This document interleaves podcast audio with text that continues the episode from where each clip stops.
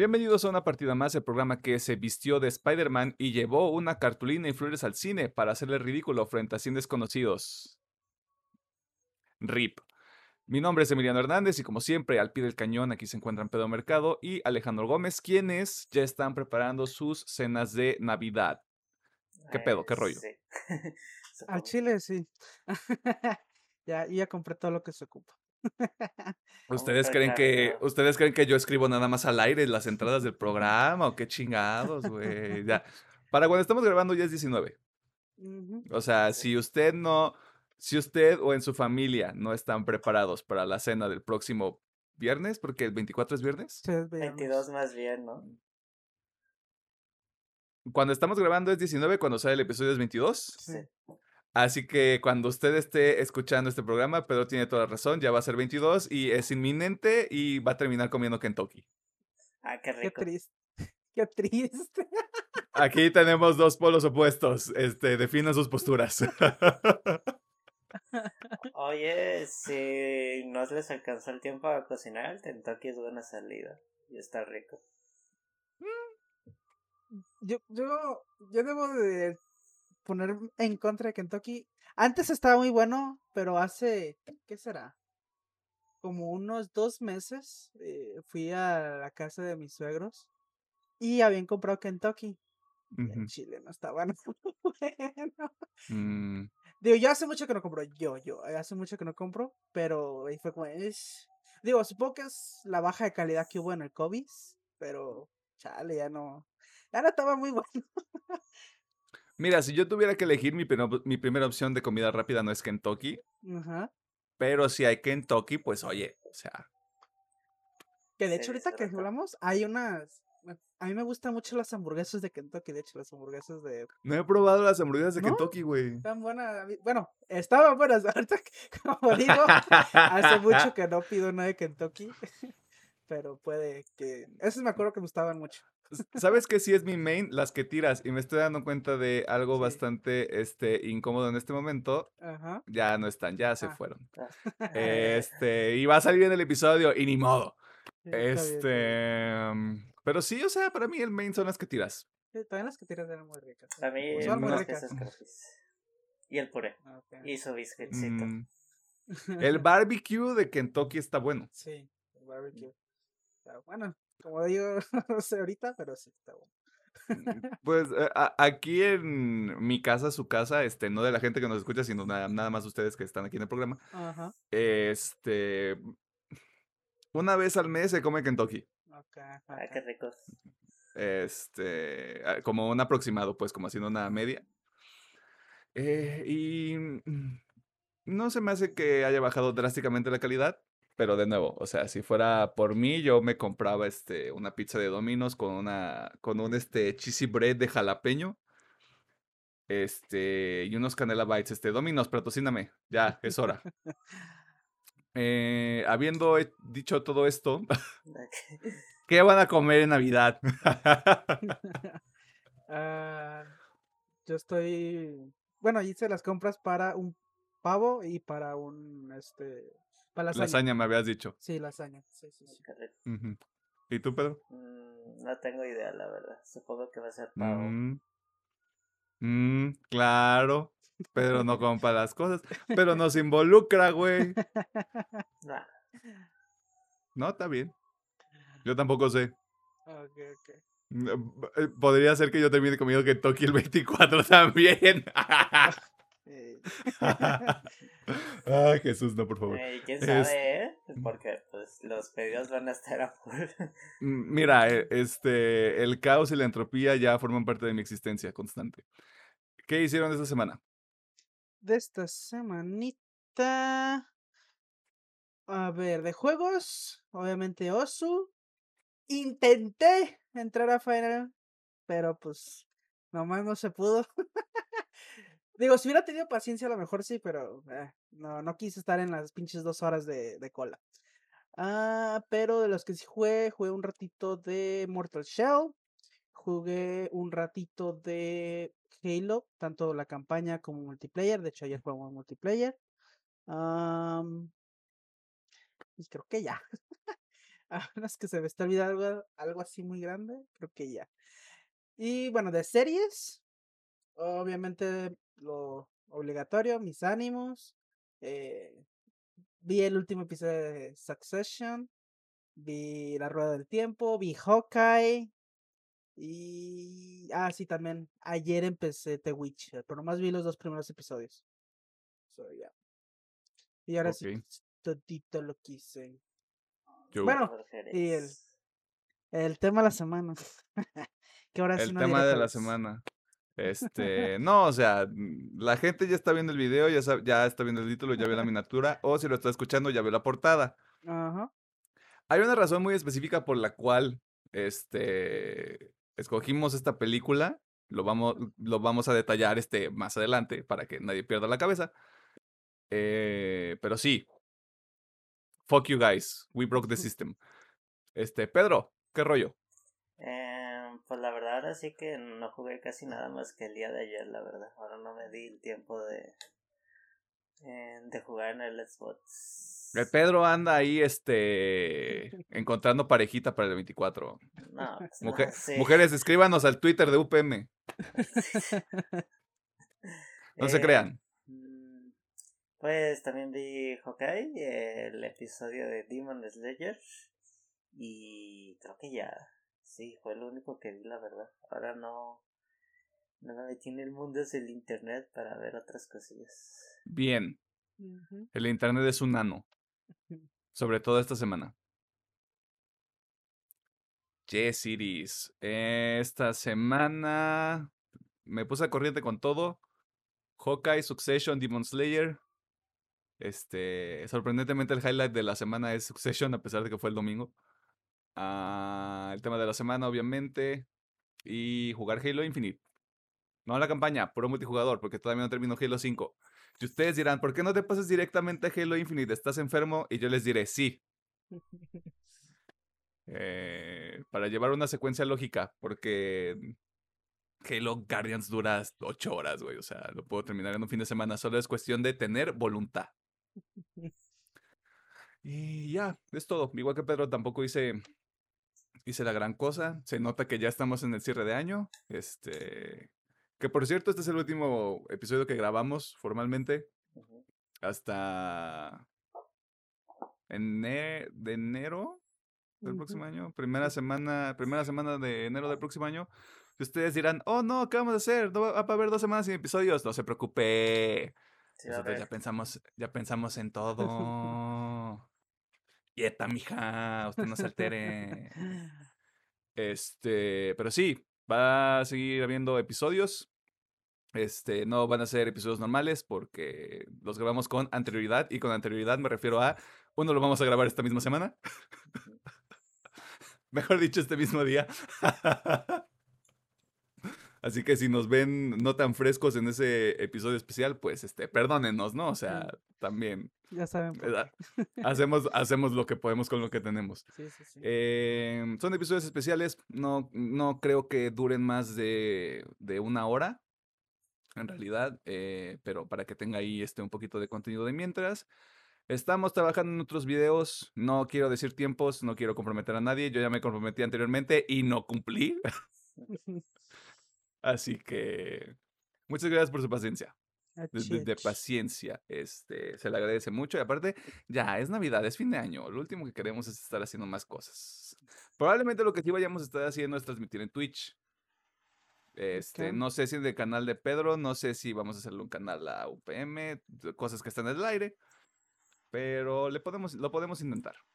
Así que si usted le entra al mundo del internet y quiere este, apoyarnos con dinero, porque tenemos cosas que pagar. Así es. Del programa, no personales, del programa. Eh, y ya, es todo. Son los avisos parroquiales. Regresamos formalmente de nuevo, primera semana de enero. Y a Chile no les vamos a decir de qué es el episodio. Ya hay una planeación, ya tenemos todo planeado hasta marzo, porque somos este tipo de gente. Pero no les vamos a decir de qué es el episodio. Vengan a sorprenderse con nosotros. Así es. Así Y pues es. siempre, gracias por escucharnos, por vernos. La última vez que revisé ya son más de 1100 descargas en audio, eh, lo cual está chido. Creo que son más de 900 vistas en YouTube. Sí, agradecidas ahí en YouTube, eh, pensamos, en la meta era 800 y pues ya se llegó a las 900. Váyanse a YouTube porque eh, nos caga YouTube, pero si jugamos al juego de YouTube, YouTube nos va a dar dinero eventualmente. Nos va a dar unos centavos, pero nos va a dar dinero eventualmente. No sé qué tan conveniente sea eso, porque luego nos vamos a tener que convertir en políticamente correctos. Eh, Ah, por cierto, gracias a la recepción del video de Alien. Cierto, Muy sorprendido, la verdad. Gracias. agradecidos con el de arriba. Eh, no esperaba que un video que no se tratara de la película, sino más de teorías, le fuera tan bien. Pero aquí estamos, en esta línea de tiempo. Ah, algo más que quieran añadir antes de pasar a las noticias, porque entiéndalo, es final de año, no hay nada. Y justamente para rellenar un poco. Me acordé, de, me acordé de una anécdota. Porque, mira, los que ya se han nacido hasta el podcast saben que yo lo utilizo para quejarme. Así que me voy a quejar antes de. Oh shit. Pe- pe- pequeña anécdota. ah, la semana pasada, eh, obviamente cuando nosotros acabamos de grabar, eh, nos quedamos un ratito extra platicando entre nosotros. Y salieron ahí unas bromillas que después este, salieron en el video. Este. y pues bueno, Emiliano tomó una captura y la subió a Instagram. Y yo dije, "Ah, mira, qué guapachoso, déjame compartirlo. Ok. No pude. Le piqué en todos lados, no pude. Yo así de qué pedo, güey. No me deja compartir. Y dije, ok, vamos a dar el, el, el favor a, Instagram. Yo estoy pendejo, yo sé que estoy pendejo. Me metí a Google. ¿Cómo compartir una historia en mi historia? Me llevó un pinche video de cinco minutos Oh, ya. De 5 minutos de cómo compartir una historia. Les repito como para que entiendan mi frustración. Un video de 5 minutos para compartir una pinche historia. Así que lo único que quiero decir, ¿qué pedo Instagram? ¿Qué Ya estamos grandes. pinches pedo? ¿Sabes, ¿Sabes cuál es el pedo? Eh, te iba a decir, creo que si nos hubieras etiquetado, creo que- Mencionado. ajá, nos da la opción directamente. Eh, Es que justamente es lo que es el video. Instagram quitó las compartidas si, no, si tú no estás en el... Estás mencionado, güey. ¿Y por qué verga, güey? Porque. in- n- No, sé, no lo puedo No sé, justificar. es simplemente complicarlo a lo pendejo, güey. O sea, neta no sé, o sea, ¿qué pedo Instagram? ¿Qué pedo con tus mamadas? Mira, no sé. Instagram se convirtió en. ¿Te acuerdas? Te- Ya, rant, tíos. ¿Te acuerdas cuando Instagram era la plataforma para subir fotos bonitas? Que era como de, güey, no mames, estoy aquí en este, las cataratas del Niágara o estoy en Tenochtitlán, yo qué sé, güey. Sí, sí, sí. Y de repente se fue abaratando bien cabrón. sí, sí, Y ahorita todos sabemos lo que se encuentra en Instagram. O sea. ¿para qué nos hacemos todos pendejos? sí, Sabemos por qué estamos en Instagram. Eh, sí, o sea, hubo un declive. sí, No quiero decir que fue después de que, de que Facebook lo adquirió, creo que fue desde incluso antes. ujú. Haz de cuenta que es el equivalente a, a lo que le pasó a Uber con el paso del tiempo en México. Mm, Sí, supongo. Que por cierto, este, chinga su madre Uber también. Sí, no mames. Ayer, También caros, pinches Ah. ra- rateros. o sea, yo sí me metí y dije, a ver, vamos a poner, no sé, eh, o sea, sin dar direcciones porque no quiero que dónde vivo. de Pero- punto A a punto B. O sea, de mi casa que es punto A a punto B que es, es un supermercado. Ah. Ah, un supermercado que tengo aquí a, yo creo que caminando son cinco minutos o menos. Dije, Ujú. vamos a ver cuánto me cobra. No mames, güey, casi 200 pesos.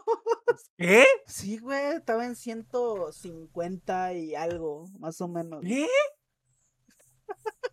¿Qué perra mamada es esa, Y aparte se tardaba, decía que me recogían como en 20 minutos o algo así, porque estaba eh, cargada O sea, el- es Jesucristo santísimo. No, o sea, y, y si te quieres enojar todavía más, tú dirías, esos 120, 50 pesos se van para el conductor completamente. Ah, pura verga. Güey, el 50% se va al conductor directamente, que de todas maneras, para una travesía de dos minutos, güey, ganarte 75 varos, está cabrón. Sí, sí, sí. Pero bueno, RAM de viejos, obviamente son- ya, ya, ya me siento como un boomer. Ya, o sea, ya estamos ahí, güey. Yo apenas subí mi primer TikTok, güey. Y fue así como de, ah, con que esto se siente ser chavo. Y luego dije, no lo voy a volver a hacer. Pero sí, este. pues, Pero ya terminé esta acción, chingas a tu madre Instagram, neta. Chingas a tu Mm, Ya, no- ya nos convertimos en ese programa donde mandamos a chingar a su madre a las plataformas. Eh, güey, sí, qué pedo, yo quería compartir. Así es la vida. Lo vuelvo, lo vuelvo a subir y te etiqueto, güey. Le ibas a tomar el una momento, captura, chavo. También le podías tomar una captura, güey. Pe- Pero es que, o sea, es que no se puede tan fácil que es un pinche botón de compartir y te ahorras el pedo, güey. Pero no, hay que, Mira, güey. hay que complicar todo. Güey, ¿cuándo una plataforma ha hecho las cosas por el usuario? Buen punto. Un comentario político, este, su té de reflexión para esta semana. Sí, sí, sí. Eh, ¿Algo más que quieran añadir antes de pasar a las noticias? Porque, de nuevo, esto es relleno. Sí, esto es rey. Las noticias de esta semana es relleno. Mm, Ah, pues creo que ahora sí ya. Mm, Ya, ya saqué todo de mi pecho. Bien, este, solo para recapitular. re- Todo para recapitular, este, chinga su madre Uber, chinga su madre Instagram, chinga su madre, este, el pinche gobierno puto también. Eh, vámonos a las noticias de esta semana porque nosotros nada más lo metimos como regalo de Navidad para usted, persona que escucha o ve este contenido, la verdad. Agradezca.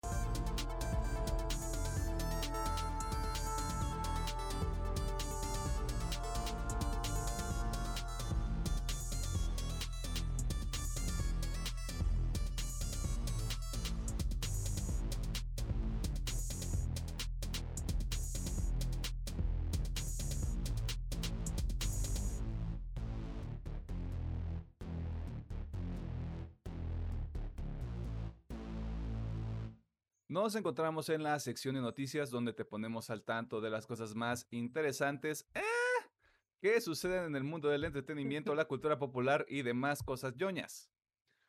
Los NFTs o los tokens no fungibles han sido uno de los temas de mayor interés durante los últimos meses, principalmente porque nadie entiende qué son y para qué sirven. Incluso me atrevería a preguntar si tienen algún uso en sí. Y si usted sabe lo que pasa cuando una tendencia se presenta en el mundo digital, las compañías buscan aprovecharla para hacer dinero. De eso se trata todo, hacer dinero. En ocasiones funciona, pero en otras no. Como fue el caso de GSC Game World, el equipo que está actualmente desarrollando Stalker 2 y que aprendió su lección a la mala. Alejandro, ¿qué pasó con la gente del GSC? Exacto. Ah, bueno, para empezar, no les voy a explicar ni qué chingados son los NFTs, ni para qué sirven, porque sinceramente es una puta estupidez. Y el que me contradiga, gente- Hay gente más inteligente allá afuera que ya lo explicó mejor que nosotros podríamos hacerlo. sol- solo voy a decir que es una medida que están usando la gente inteligente para sacarle dinero a la gente pendeja. Ahí lo voy a dejar. Yo hubiera dicho menos inteligente, pero sí, estoy de acuerdo. Pero bueno, eh, como dice la, la desarrolladora GSC Game World, Yo no sé qué puto nombre es ese, güey. o sea, que por ahora me voy a referir es como Game World, porque qué hueva, Sí, a los cuales están desarrollando el juego de Stalker 2, eh, este juego tipo Metro, Metro, sí, tipo Metro, sí. porque tiene esta invitación rusa y bla, bla, bla. Pero bueno, habían comentado que eh, su juego iba a implementar los NFT, pero no solo eso, sino que también iban a colaborar para entrar al metaverso. Que igual es esta plataforma, ¿no? Que están queriendo construir. Huevos al metaverso, huevos. Y bueno, y para aquellas almas ingenuas que compraran el NFT, el juego les daría un personaje in-game, o sea, un, un NPC, que luciera exactamente como la persona que compró, más una skin para el usuario, igual que sea de la persona. Ah, esta tendría que ir hasta los estudios a hacer grabaciones como cualquier otro actor en esa madre. Pero bueno, em, bla, bla, bla, bla. Este pedo ya estaba casi a full de lanzarse, o sea, el no el juego, sino que el NFT para que la gente lo comprara. Pero, pues obviamente la gente que sí tiene un poquito de cerebro eh, leyó esta noticia y dijo, hey, ese pedo está de la verga, déjame cancelar mi preorden. Obviamente hubo un chingo de cancelaciones de preórdenes, muchos comentarios muy negativos de que pues, no les gustaba la idea y que pues si este pedo seguía mucha gente se iba a bajar del barco, por lo cual el estudio aplicó la de, pues dice mi mamá que siempre no. Ah, y con mi mamá me refiero al dinero que no voy a ganar. Exacto. Ya que con un comunicado eh, y por título de Los hemos escuchado, confirmaron que pues siempre no, eh, ya no va a haber nada de NFT y tampoco seguirán con la colaboración hacia el metaverso. Lo cual pues chido, o sea, simplemente como dice Emiliano, es una manera de monetizar, más que mucho más pendeja, pero bueno. Al menos por ahora solo son cosas estéticas. Espero que si este pedo funge más allá, pues eh, nomás se quede en eso. Y ahora solo faltas tú, Ubisoft. No crees que no te estoy viendo, puto. Tú también quita tus chingaderas de NFT de, de, la cabeza. Veo más complejo que Ubisoft lo quite. O sea, entiendo por qué, lo, por qué Game World lo hizo. Porque Game World no se puede arriesgar a perder lo que podría producir con Stalker 2. Eh. Pero Ubisoft ya tiene gente agarrada por los huevos, güey. Hay gente que cobra, que compra Assassin's Creed todos los años, güey. Pero bueno, ojalá tú también, pinche Ubisoft. A ver. y pues ya, es toda la noticia. de nuevo, es este un día lento para la información. No, yo veía, yo veía este un video que subió PewDiePie este, la semana pasada, justamente sobre el NFT en general, no este caso en particular. Y los, los NFTs se habían creado como con una intención muy, muy bonita, entre comillas, como esta, esta manera de que sí fuera este elemento, este objeto que te identificara como usuario como, único. como usuario único de alguna causa, de algún proyecto, de lo que fuere, como que tenía una intención muy linda. ¿Qué es lo que pasa? La humanidad pasó. Ajá. Lo, lo, movimos para otro lado horrible porque, eh, o sea, el chiste que hace este cabrón en su video es, es claro, o sea, todos los NFTs están este, diseñados para ayudar al artista, para ayudar al creador.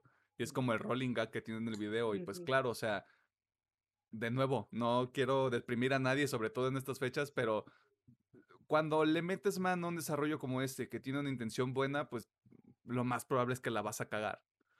Pues es como lo que pasó. Es exactamente lo mismo que las pinches criptomonedas. O sea, tienen un buen, una buena base, pero está ya tan torcido lo que han hecho con ellos que ya no vale eh, verga. Si usted quiere un dato que le va a servir este, para el pasado y no para el futuro, eh, si usted hubiera invertido en Bitcoin hace unos 5 años, ahorita tendría un millón de pesos. Esto no es broma. Ah, está mal. Podría tener más. Ajá. Sí, es porque estaba bien barato. Me acuerdo que estaba como a 20 pesos. ¿Tienes idea, ¿Tienes idea de cómo grité en la almohada, güey, cuando me di cuenta cuánto costó el Bitcoin ahorita, güey. Habiendo, habiendo podido meterle 20 pesitos, güey, hace 5 años. No cometan el mismo error que nosotros. Ah, no, no me acuerdo. Era, pero era ridículamente barato. comparado, comparado como está ahorita, güey. Sí, era muy barato. Creo que hasta 20 pesos estaba todavía para 2, 3 bits. Ay, Jesucristo. No, güey, ya me voy a agüitar. Eh, así que ya lo sabe. Si quiere subirse a un tren del mame, primero edúquese y después produzca. Splinter Cell fue en su momento una franquicia insignia para Ubisoft, cambiando en alguna capacidad de género del espionaje desde sus inicios en el lejano 2002. Madre santa de Dios. A pesar de unos inicios prometedores y una trilogía que recibió un retratamiento para consolas de hace dos generaciones, si no me equivoco, o hace no, sí, hace dos generaciones. Las últimas entregas de Sam Fisher no fueron suficientes para recuperar o atraer más fanáticos a esta propiedad intelectual, y es justo decir que ha pasado suficiente tiempo para que se utilice la última carta que podría revivir a este y francamente a cualquier otro videojuego, hacerle un remake. Pedro, ¿qué sabemos de este proyecto? Bueno, hace unos días Ubisoft Toronto anunció que se iba a crear el, el remake del primer juego de Splinter Cell como protagonista el señor Sam Fisher. Y ya se nos dijo que el juego está en sus primeras fases y el estudio original que se ha encargado siempre de, de este juego va a retomar las manos con el, el motor gráfico Snowdrop el que han usado para todos los Splinter Cell y otros juegos de Ubisoft. no tiene, tienen intenciones de usar el Unity, que es el motor base de la mayoría de los juegos de Ubisoft, por cuestiones de respetar mucho su manera de trabajo y de cómo crear un Splinter Cell eh, hecho y derecho a lo que comenta el estudio. Y es interesante porque Ubisoft ha sido de estos estudios que han tenido polémica en los últimos dos años. Y esta es una carta para revivir una franquicia que sinceramente tienen en el congelador. Sabemos que hay como 20 Tom Clancy's, pero mucha gente sí esperaba el regreso de Splinter Cell y de la gente Sam Fisher. Yo estoy emocionado porque si eso Ubisoft Toronto y no le dieron un estudio tercero, un juego como Prince of Persia para que hicieran un remake muy base. Así que quiero pensar que va a tener calibre de Resident Evil 2 o Final Fantasy VII. Bueno, esa es la idea. Bueno, con la nueva generación de los remakes, porque ya sé, yo los tengo catalogados así. Remake es que lo hagas desde cero otra vez, pero que ya se vea bonito, o hacerlo otra vez desde cero, pero con nuevas mecánicas de juego, mucho más caro la dimensión del juego y en su gameplay. Y pues esa es la noticia de que se está trabajando pues en el remake. Yo había leído una cita, me parece que uno de los directores y era justamente eso, o sea, lo están trabajando desde cero. Obviamente este speech que siempre te dan con un remake de estamos empezando desde cero con todos los assets, con todo el con todo el juego, pero reteniendo la esencia de de la franquicia. O sea, lo mismo que te dicen todos cuando hacen un remake, lo cual me parece que está bien porque de nuevo el último juego que salió de, Splinter Cell fue en 2013. Y creo que incluso como dos ese juego y el anterior fue así como de eh, nunca jugué ninguno de los dos, de hecho, ahorita que me acuerdo. y, anécdota graciosa, eh, cuando sal sé que sé que la trilogía de Splinter Cell la primera salió para PlayStation 3 porque en una Navidad yo quería la trilogía de Killzone, la que salió para Play 3. Este, y mi madre a veces es una santa, o sea, como con todas las madres, ¿no? Y me aplicaron un Bart Simpson, güey. De que te compré el juego que querías, y esa es la trilogía de Splinter Cell, y yo. ¡Ay, qué padre! Gracias. Este, pues ahí me tienes jugando Splinter Cell, güey. Pues, ya que. Y así como de, mira, tres juegos tengo. Ya salí ganón. Eh, pero esperemos que esté chido. Así porque inevitablemente viene para PlayStation 5 y para los series. Eh, no sé si para PC también. Supongo que sí. Podría ser. Todo depende de cómo lo quiera hacer Ubisoft. Es Ubisoft, lo sacan todos lados, sus mamadas. Pues mejor para todos. Y si usted es fan de Sam Fisher, tome nota como su regalo de Navidad. Este, tome esta nota como su regalo de Navidad adelantado. Y cuéntenos si tuvo oportunidad de jugar alguno de los siete juegos de la franquicia. Yo no sabía que eran siete hasta que investigué para esta nota. Wow. Perdón. Netflix es un servicio de streaming que todos reconocemos principalmente por su contenido original, con una amplia oferta que tiene productos como Elite, está ahí, yo les digo, pasando por experimentos y logros como el juego del calamar o la casa de papel. No me arroben, yo puedo escribir lo que se me dé la chingada gana. Pero, ¿saben qué es algo que Netflix no ha nominado al 100%? Las adaptaciones live action de propiedades variadas, no necesariamente de anime nada más. El último ejemplo de este fenómeno ni siquiera lo deberíamos mencionar porque no ha pasado ni un mes desde que se lo llevaron al rancho y hay que respetar a los muertos a veces. Y mencionamos esto porque al parecer se ha iniciado el desarrollo de una película live action de Mega Man, o como su madre lo debe de conocer, el Goku azul con un brazo extraño. Si usted, como yo, no lo sabía, este proyecto había sido anunciado por Capcom en el 2018 y originalmente iba a ser una producción de 20th Century Fox, todo esto previo a la compra de Disney, del conglomerado que incluía esta productora, y que presentó varios cambios para diversos proyectos que se encontraban en diversas etapas de desarrollo en los últimos cuatro o tres años. Detalles sobre la película no hay muchos, solo, solo se sabe que está siendo escrita y dirigida por Henry Just y Ariel Schulman, y que contará con la participación de Matson Tomlin también como escritor. Y eso es todo.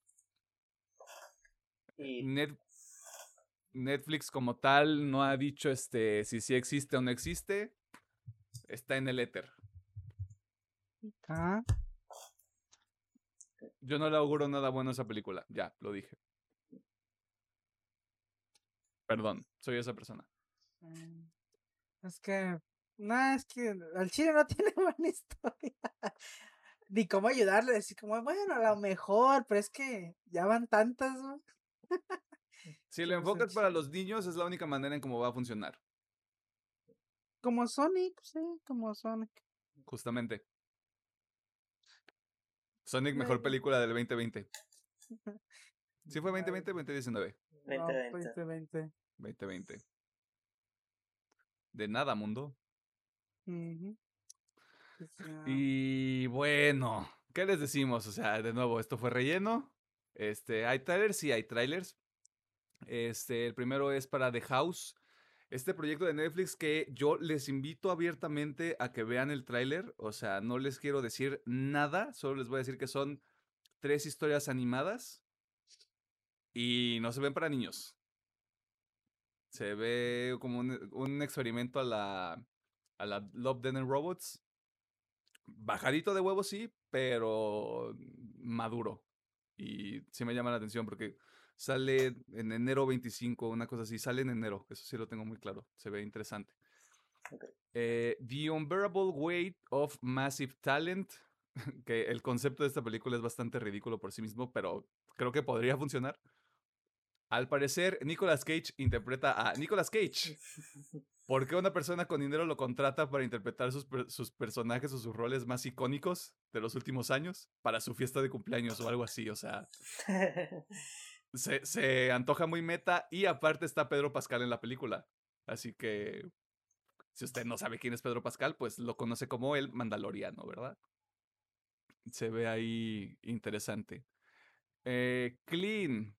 Eh, Clean es una película que está siendo producida por Adrian Brody que se ve como un John Wick bajado de huevos, protagonizada también por Adrian, Adrian, Brody. Si usted no sabe quién es Adrian Brody, este, usted vio el pianista y lloró, al igual que todos nosotros en este, en este programa. Y si no lloró viendo el pianista, usted no tiene corazón y no pasa nada. Eh, y por último, ese trailer llegó ayer en la noche. Este, sí fue ayer, ¿no? Lo publicaron ayer apenas. Sí. Este, y es para Jujutsu Kaisen Zero película que para el momento en el que se estrena este episodio, eh, probablemente ya está en Japón. Ilegalmente, porque oficialmente sale el 24. Que me parece una gran fecha de estreno el 24 de diciembre. Eh, es que ese es un. Aquí es una fecha culera, pero allá en Japón, como les vale verga la Navidad, es, es una buena fecha. Me hace todo el sentido del mundo.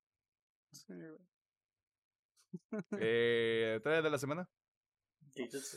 Jujutsu, papá. No tenía, no tenía que preguntar. Jujutsu, papá. Tengo tantas cosas que hablar de esa pinche película. Pero no puedo porque son spoiler.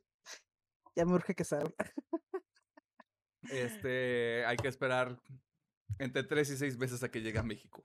Si es que llega. Que, te diré, ¿eh? O sea, por ejemplo, la película de My Hero está llegando pronto. Digo, todavía no, llega, pero va a llegar pronto. No, llegó pronto. Va a llegar pronto, ¿no? No, va a salir Salió en, agosto esa película. Pero pues te iba, o sea, a veces tardan más y hay que tener en cuenta el COVID, eh, güey. quiero no, aclarar la duda de que como Funimation ya tiene todos los derechos de My Hero Academia, otras distribuidoras ya no pueden hacer el paro para que lleguen más pronto las películas. Pero fueron casi seis meses y en otros casos han sido dos o tres. Eso sí, no sé quién tiene los derechos de Jujutsu, pero a ver qué onda. Jujutsu como no está en Funimation... Pero bueno, como Funimation... Bueno, Sony compró también Crunchy, pues bueno, da igual. Estamos en una línea temporal de dioses y monstruos. Pero sí, Jujutsu. Sí, ¿para qué preguntaba? No tenía caso. Este, esas fueron las noticias de la semana. No va a haber noticias las próximas dos semanas. Este, spoiler de los próximos episodios, Ujú. porque, pues, o sea, no. Ya, hicimos, hicimos lo que pudimos durante este, este último mes que estuvimos grabando, ya no hay más. Ya no se puede, es insostenible. Eh, si alguna nota le llamó la atención, que lo dudo bastante, eh, si alguna nota se nos olvidó, que es también muy probable, lo puede dejar en los comentarios o en las redes sociales, arro- este, arroba UPM oficial en Twitter, arroba UPM-oficial en TikTok e Instagram, y una partida más en Facebook, o Cara Libro, Cara o la red social de las tías, como se le conoce actualmente. Los Eh, es correcto. Las tías que te comparten eh, memes de piolín. Que Dios las bendiga. Vámonos al tema de la semana porque, de nuevo, mm, les tenemos que explicar por qué. Porque este es el tema de la semana, pero ténganos paciencia.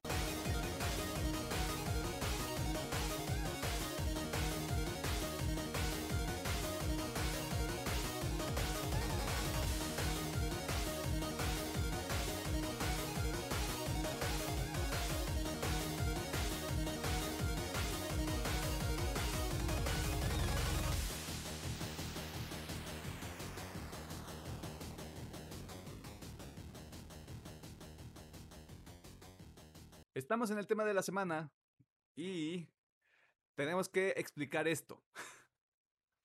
Cada 10 episodios hacemos una especie de retrospectiva, el llamado baúl de los recuerdos, para hablar de películas importantes eh, en su época y que, bueno, en este caso particular, pues va a regresar, ¿no?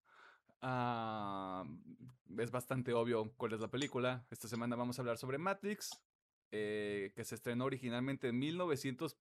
Jesucristo, no puede ser esto. 1999. Dirigida por quienes en ese momento se identificaban como los hermanos Wachowski. Y protagonizada por Keanu Reeves, Carrie Ann Moss, Lawrence Fishburne, Hugo Weaving y Joe Pantoliano. What the fuck is that name? ¿De qué se trata Matrix? La película nos presenta a Thomas Anderson, un programador este, diagonal hacker que opera bajo el alias de Neo y descubre que ha vivido dentro de una simulación, solo para ser liberado por un grupo de rebeldes quienes luchan contra las máquinas que dominan el mundo real. En el año 99 esto sonaba muy padre. Este, pero mm, ahorita sí da como de mm, que un poquito de miedo, ¿no? Sobre todo con el metaverso, te decía. Este, no les voy a mentir sobre ese tema, la verdad. Pero hablando de no mentir, me pregunto cuántas personas que escuchan o nos ven piensan que sí vamos a hablar de Matrix y que no vamos a hablar de la película más esperada del 2021. O sea, Pedro tampoco nos ayudó durante todo el episodio porque se está viendo cuál es la playera que trae puesta desde que empezamos el episodio. Eh, así que, pues, ¿qué les digo, no? Usted ya sabe de qué se trata la película sobre la que sí vamos a hablar, porque si no lo hacíamos, pues el internet nos iba a cancelar, ¿no? Y las pers- 30 personas que ven el pinche contenido lo iban a dejar de ver. Yo qué sé, el internet funciona de maneras misteriosas. Usted también sabe quién hizo esta cinta, pero lo que usted tal vez no sepa es que ocurre en la última entrega del Hombre Araña, así que esta es la advertencia más importante que hemos hecho, la verdad. Suena bastante extremo, pero mm, eh, eh, es 100% cierto. O sea, vaya a ver No Way Home en caso de que todavía no haya tenido la oportunidad y sea una persona de cultura que no ha visto reseñas ni ha entrado a redes sociales y tampoco se quede en este episodio porque definitivamente le vamos a arruinar la experiencia. Ajá. Ah, ju- Justamente eso quería comentar, que podríamos primero hacer así como un approach sin spoilers. Ok. Así como, o sea, simplemente cambiar la pregunta de ¿la recomendarías? Bla, bla, bla. Ok, me, late, me late. Para pues, la gente que todavía está indecisa, que la neta creo que es muy poquita, pero bueno. Debe O, haber o gente. al menos de la gente que no haya podido conseguir boleto, pues. Porque sé, Sí. sé que hubo pedo en eso, pero sí. Y ya después, ahora sí nos vamos con spoilers. Huevo cine azul. No es cierto, me regresaron mi dinero, no hubo ningún pedo. pero sí, tienes, tienes toda la razón, creo que es una buena manera de empezar. Este, pero de nuevo, o sea, la advertencia está ahí. Ujú. Sí, vamos a empezar con este pequeño break, este, sin spoilers. O tratando de hacer los menos posibles. Eh, pero sí, la invitación es vaya a ver la película, después regrese. No vea ningún otro video, procure no estar en el internet si todavía no la ve. El internet es un nano, las redes sociales son un nano en este momento, sobre todo esta época del año, así que si usted lo ha logrado, Pedro, Si usted hace spoilers, publica los videos, imágenes de la película, eh, es lo que le sigue de basura, chavos. De- dejan a la gente disfrutar sus productos. si usted gusto. publica spoilers, yo voy y le parto a su madre. Usted no sabe esto, usted no debería de saber esto. Yo mido 1.89 Iba al gimnasio. y voy al gimnasio aunque no se nota. Alguien va a salir lastimado, probablemente sea yo, pero no importa, o sea, el, el gesto es lo que importa. Em, ¿cómo, lo- cómo, o sea, tomando en cuenta esta idea de no meternos en spoilers? Pues, pues podemos seguir igual, o Este- sea, la misma estructura, o sea, si hay algo que no nos gustó, obviamente si hay spoiler ahí, pues no se menciona, y si nos gustó así como de un breve sí, no. Mira, sí, hagam- hagamos eso, ya luego entramos, este, como O, sabes qué, o podemos decir, ¿sabes qué? La pregunta, ¿se recomienda ir a ver sí o no? Sí, sí, sí. Sí, sí. Ya Me parece, me gente- parece que, que sería como lo más sencillo porque va a quedar bastante claro si sí o si no. Eh, así que, pues, vamos a romper la línea del tiempo de este programa. Así que. ¿Recomienda No Way Home, sí o no? Alejandro. Si eres fan del UCM y más si eres del Spider-Man, sí. Así es. Ok. Eh, Pedro. Como en el meme pues, que publiqué, dice el cricoso con el foco las, y las eh, retiros espirituales tienes que tienes que verla para vivirla, así que totalmente recomendada para cualquier fanático de Spider-Man a mi parecer. Yo la recomiendo, pero nada más para que no se quede fuera del mame. Ok. Porque este va, este va a ser el tema de conversación de las posadas, de la Navidad, del Año Nuevo. O Te diré, sea. Te diré, o sea, Hombre, hombre. A mi familia, Ujú. por ejemplo, mi tengo primos que les vale tres hectáreas de verga y Ah, no, yo no hablo de las yo no hablo de las familias, yo hablo de la época. O sea, tú tienes nuestro grupo. Ah, sí. Por este programa vimos, vimos la película el- de esta pinche semana porque teníamos que hacerlo. Ujú. Pero, por ejemplo, ayer que estábamos jugando Halo Infinite con, con Diego, el amigo de Pedro. Saludos, Diego. Y huevos también. Este, pues ya la había visto. O sea, y va a ser inevitablemente es tema de conversación. O sea, con la gente de la universidad también ya es un pedo de a- uno apenas, dos apenas la vieron ayer, güey. O sea, es la conversación de esta semana. Dos, dos de mis amigos la vieron el, el jueves. Esta Que- película generó psicosis colectiva. O sí, sea, diga- digámoslo, no pasa nada. comentario chistoso de uno de mis amigos, saludos para Ángel, de que le dejaron dinero para el súper y se fue con su hijo a ver Spider-Man sin el consentimiento de su señora esposa. jeje. Yo habría hecho lo mismo. ¿Quién te va a quitar esas dos horas y media de Mira, disfrute, yo, güey? yo solamente me pregunto, si estás en una relación donde no te deja ver Spider-Man, ¿estás en la relación correcta? Sí, Ya, vamos a poner, vamos a ponernos este Doctor Phil en este episodio también. Si estás, en una, si estás en una relación donde te prohíben hacer cosas o donde tienes miedo de hacer cosas que te gustan, güey, ¿de verdad estás en una relación correcta? ¿Sana? No, lo hizo del hecho de que él ya la Sí, quería ver es- porque es- su, su es- esposa es seguramente mame, también la quiere ver. Nosotros pero- acá. Dudo que su esposa se- le haya hecho de pedo, pero es puro mame. Saluditos, de hecho. Y si, y si sí, pues mal. Sí, pero Un hombre diciéndole a una mujer que está haciendo las cosas mal. Muy bien, Emiliano. Este, no me van a cancelar, por favor, no me cancelen. Em, sin entrar tanto en detalles, ya tendremos oportunidad de hacer eso esto un poquito más adelante. ¿Por qué sí la recomiendan? Ah, para empezar, yo creo que cumple. Cumple con lo que promete. Eh, es una experiencia entretenida, muy divertida. Algo que pf, supongo que sorprende a muchos, pero sí es divertido. Em, ¿Qué más? Yo creo que con eso, o sea, simplemente no puedo ahondar más sin meterme en cosas muy específicas, pero sí, es una película Ahorita- entretenida. Es una película divertida y que, como digo, cumple. Que de hecho he, escuchado, he leído un comentario, nomás leí un comentario en Reddit. De.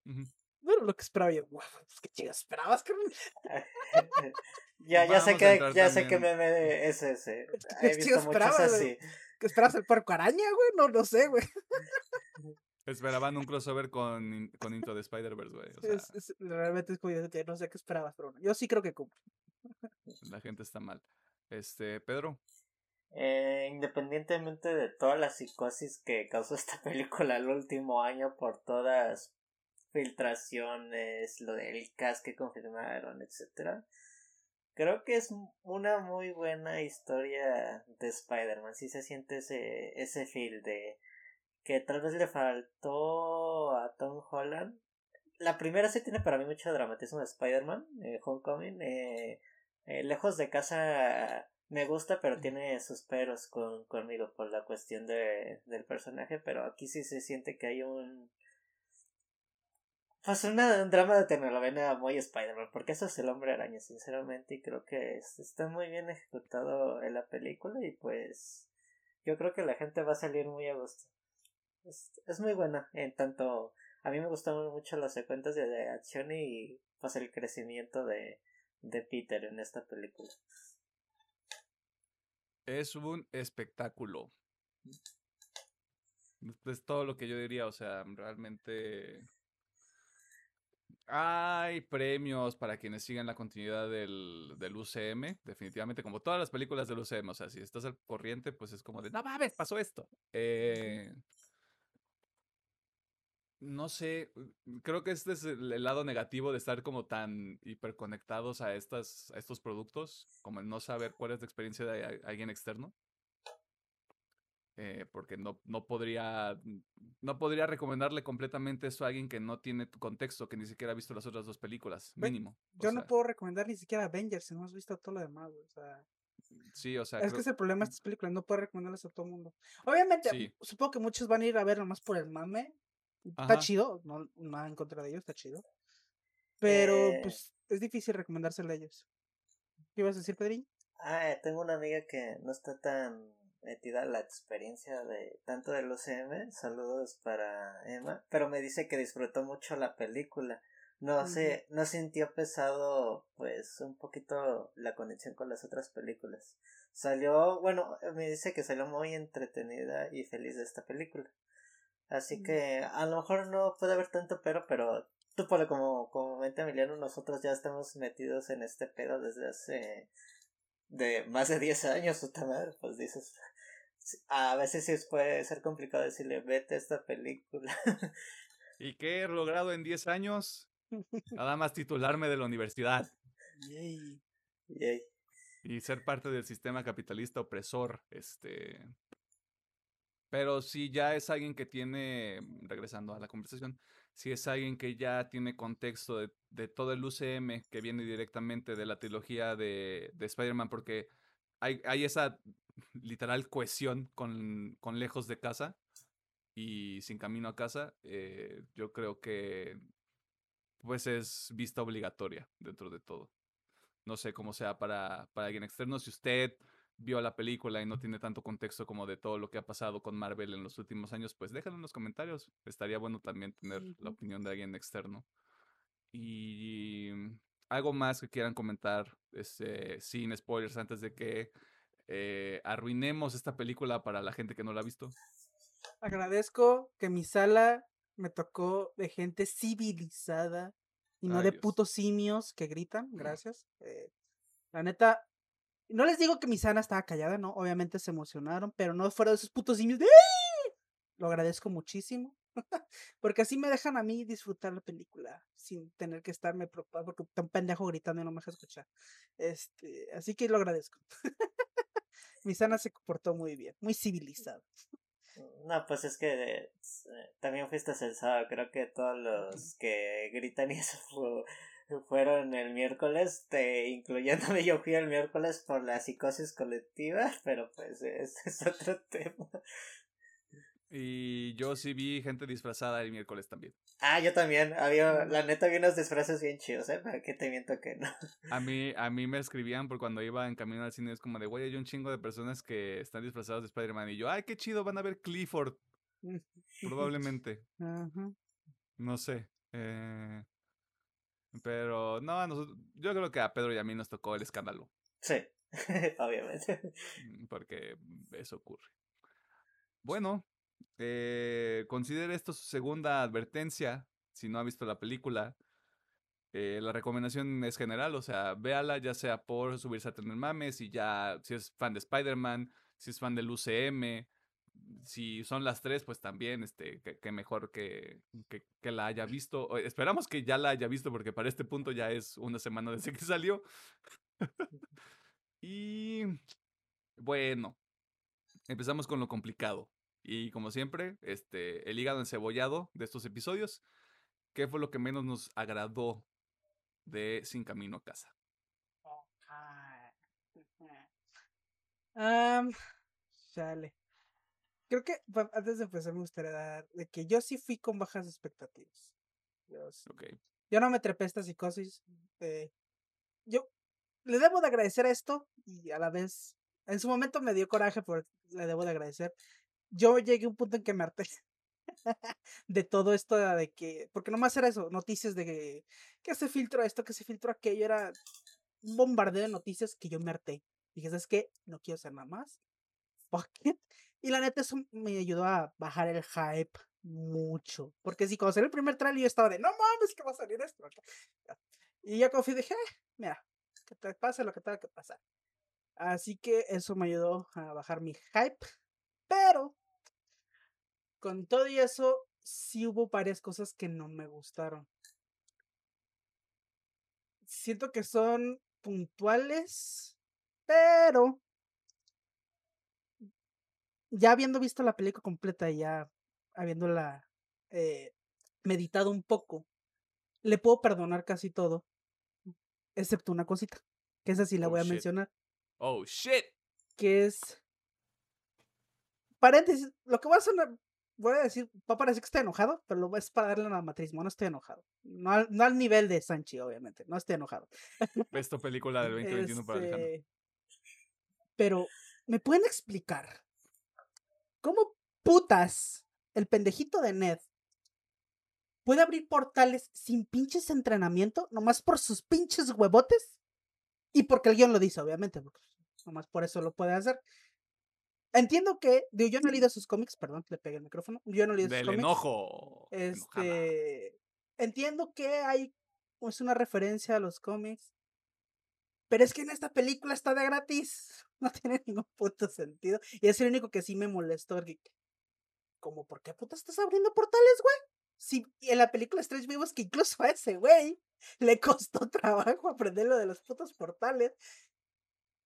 Es la única cosa que la neta no le pude perdonar. Lo demás, la neta, ya con el contexto completo de la película, se le perdona. Pero esto sí dije, no mames, esto sí es una mamadota. y la neta ya es todo. La neta, no, el único, la única queja que quiero dar al menos de esta película. Ok. ¿Pedro? Eh, pues no, la neta yo no tengo quejas. Porque, Lo veía venir. Eh, porque tú, Pablo, como ya estoy en el mood de la película. Y es de que tú, Pablo, que tal vez sí pueda haber un defecto, uno o dos, pero los perdoné totalmente porque ya estaba en la experiencia de, del cine y ya tenía rato que no me pasaba eso, la verdad. Así que yo entiendo que sí pasan cosas por pasar. Sí puede ser lo del anillo con Ed es lo más notorio, pero por lo menos aquí eh, a Ned lo veo ya más un poquito desarrollada la relación de, de Peter como apoyo de personaje. Eh, en la primera también sí, en la segunda no tanto, pero aquí mínimo sí sentí de que pues, ah, pues sí es su compa, le, le está echando paro y así. Pero pues independientemente pues, sería prácticamente casi lo mismo que Alejandro el aspecto del anillo, pero yo sí se lo perdoné porque estaba en el mood. El guy in the chair. Yes.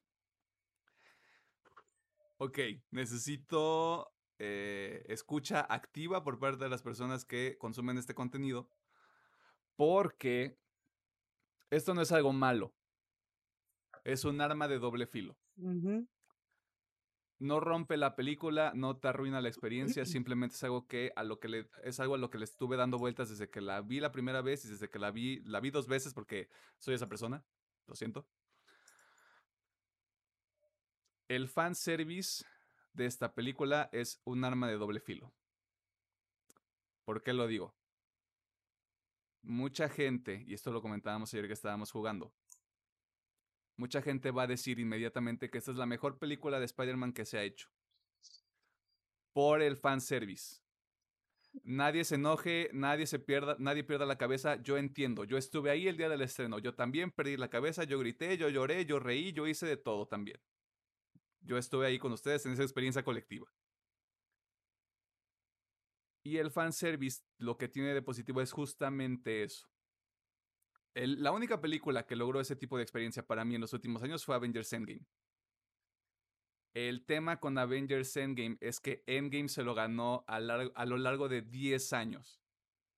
Todos los momentos de la mayoría de los momentos de fanservice que tiene Avengers Endgame se los ganó a partir de todos estos hilos que se quedaron pendientes a lo largo de 10 películas y la mayoría fueron muy satisfactorios. Nadie me va a decir que este, Capitán América levantando el martillo, güey, no les dio una erección, este, virgen, o sea, no me digan mentiras. Lo que pasa aquí, y esto es de nuevo algo de lo que le he estado dando vueltas 20 veces desde que terminé de ver la película ayer, fue si esta película no tuviera tanto fanservice, ¿qué tanta película tendríamos en realidad? No pasa ni 10 minutos y sale. Ya, vamos a meternos spoilers, ya se les dijo. No pasa ni 10 minutos y sale Charlie Cox como Daredevil. Sí, colectivamente perdemos todos la cabeza, está chingón, bla, bla, bla. No pasa ni media hora, ya sale Alfred Molina, William Defoe, Jamie Foxx, este, Thomas Hayden Church, Reese fans, que los últimos dos salen más como CGI que como los actores como tal, lo cual está verguísima porque les pagaron un chingo por hacer prácticamente poco. Y obviamente el, más, el, el fanservice más importante de todos, pues ya todos saben cuál es, o sea, no tiene caso ni siquiera que se los mencione. Pero de nuevo, quita todos esos momentos, quita todos esos personajes, y si no los hubiéramos tenido, ¿qué tanta película queda? Suena que, suena que no disfruté tanto la película, sí la disfruté, sí me divertí, es, de nuevo, es un espectáculo la película realmente, pero esto es algo a lo que le estoy dando muchas vueltas no rompe la película, no te saca de todo, pero mm, es algo a lo que sí, sí estuve meditando mucho porque fue... Las otras dos películas están conectadas con el universo de Marvel, aquí ya hicieron algo completamente distinto, ya hicieron una revoltura, lo cual está bien, porque creo que va a construir también para la secuela de Doctor Strange.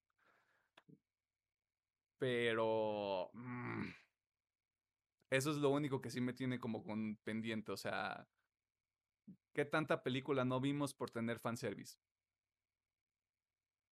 Digo, puedo estar equivocado, pero digo, ya ahorita yo no leí, yo, yo, fui, yo fui virgen en esta película, yo no sabía nada. Pero ya obviamente que vi la película, me metí a Reddit, me puse a checar post. Se supone que está cortada. No sé si es cierto. Me pueden Aquí si me necesitas mi pendejo, está completa. No sé. Yo lo leí en Reddit. Eh, hay un justamente un subreddit que se encarga de así como de liquear cosas.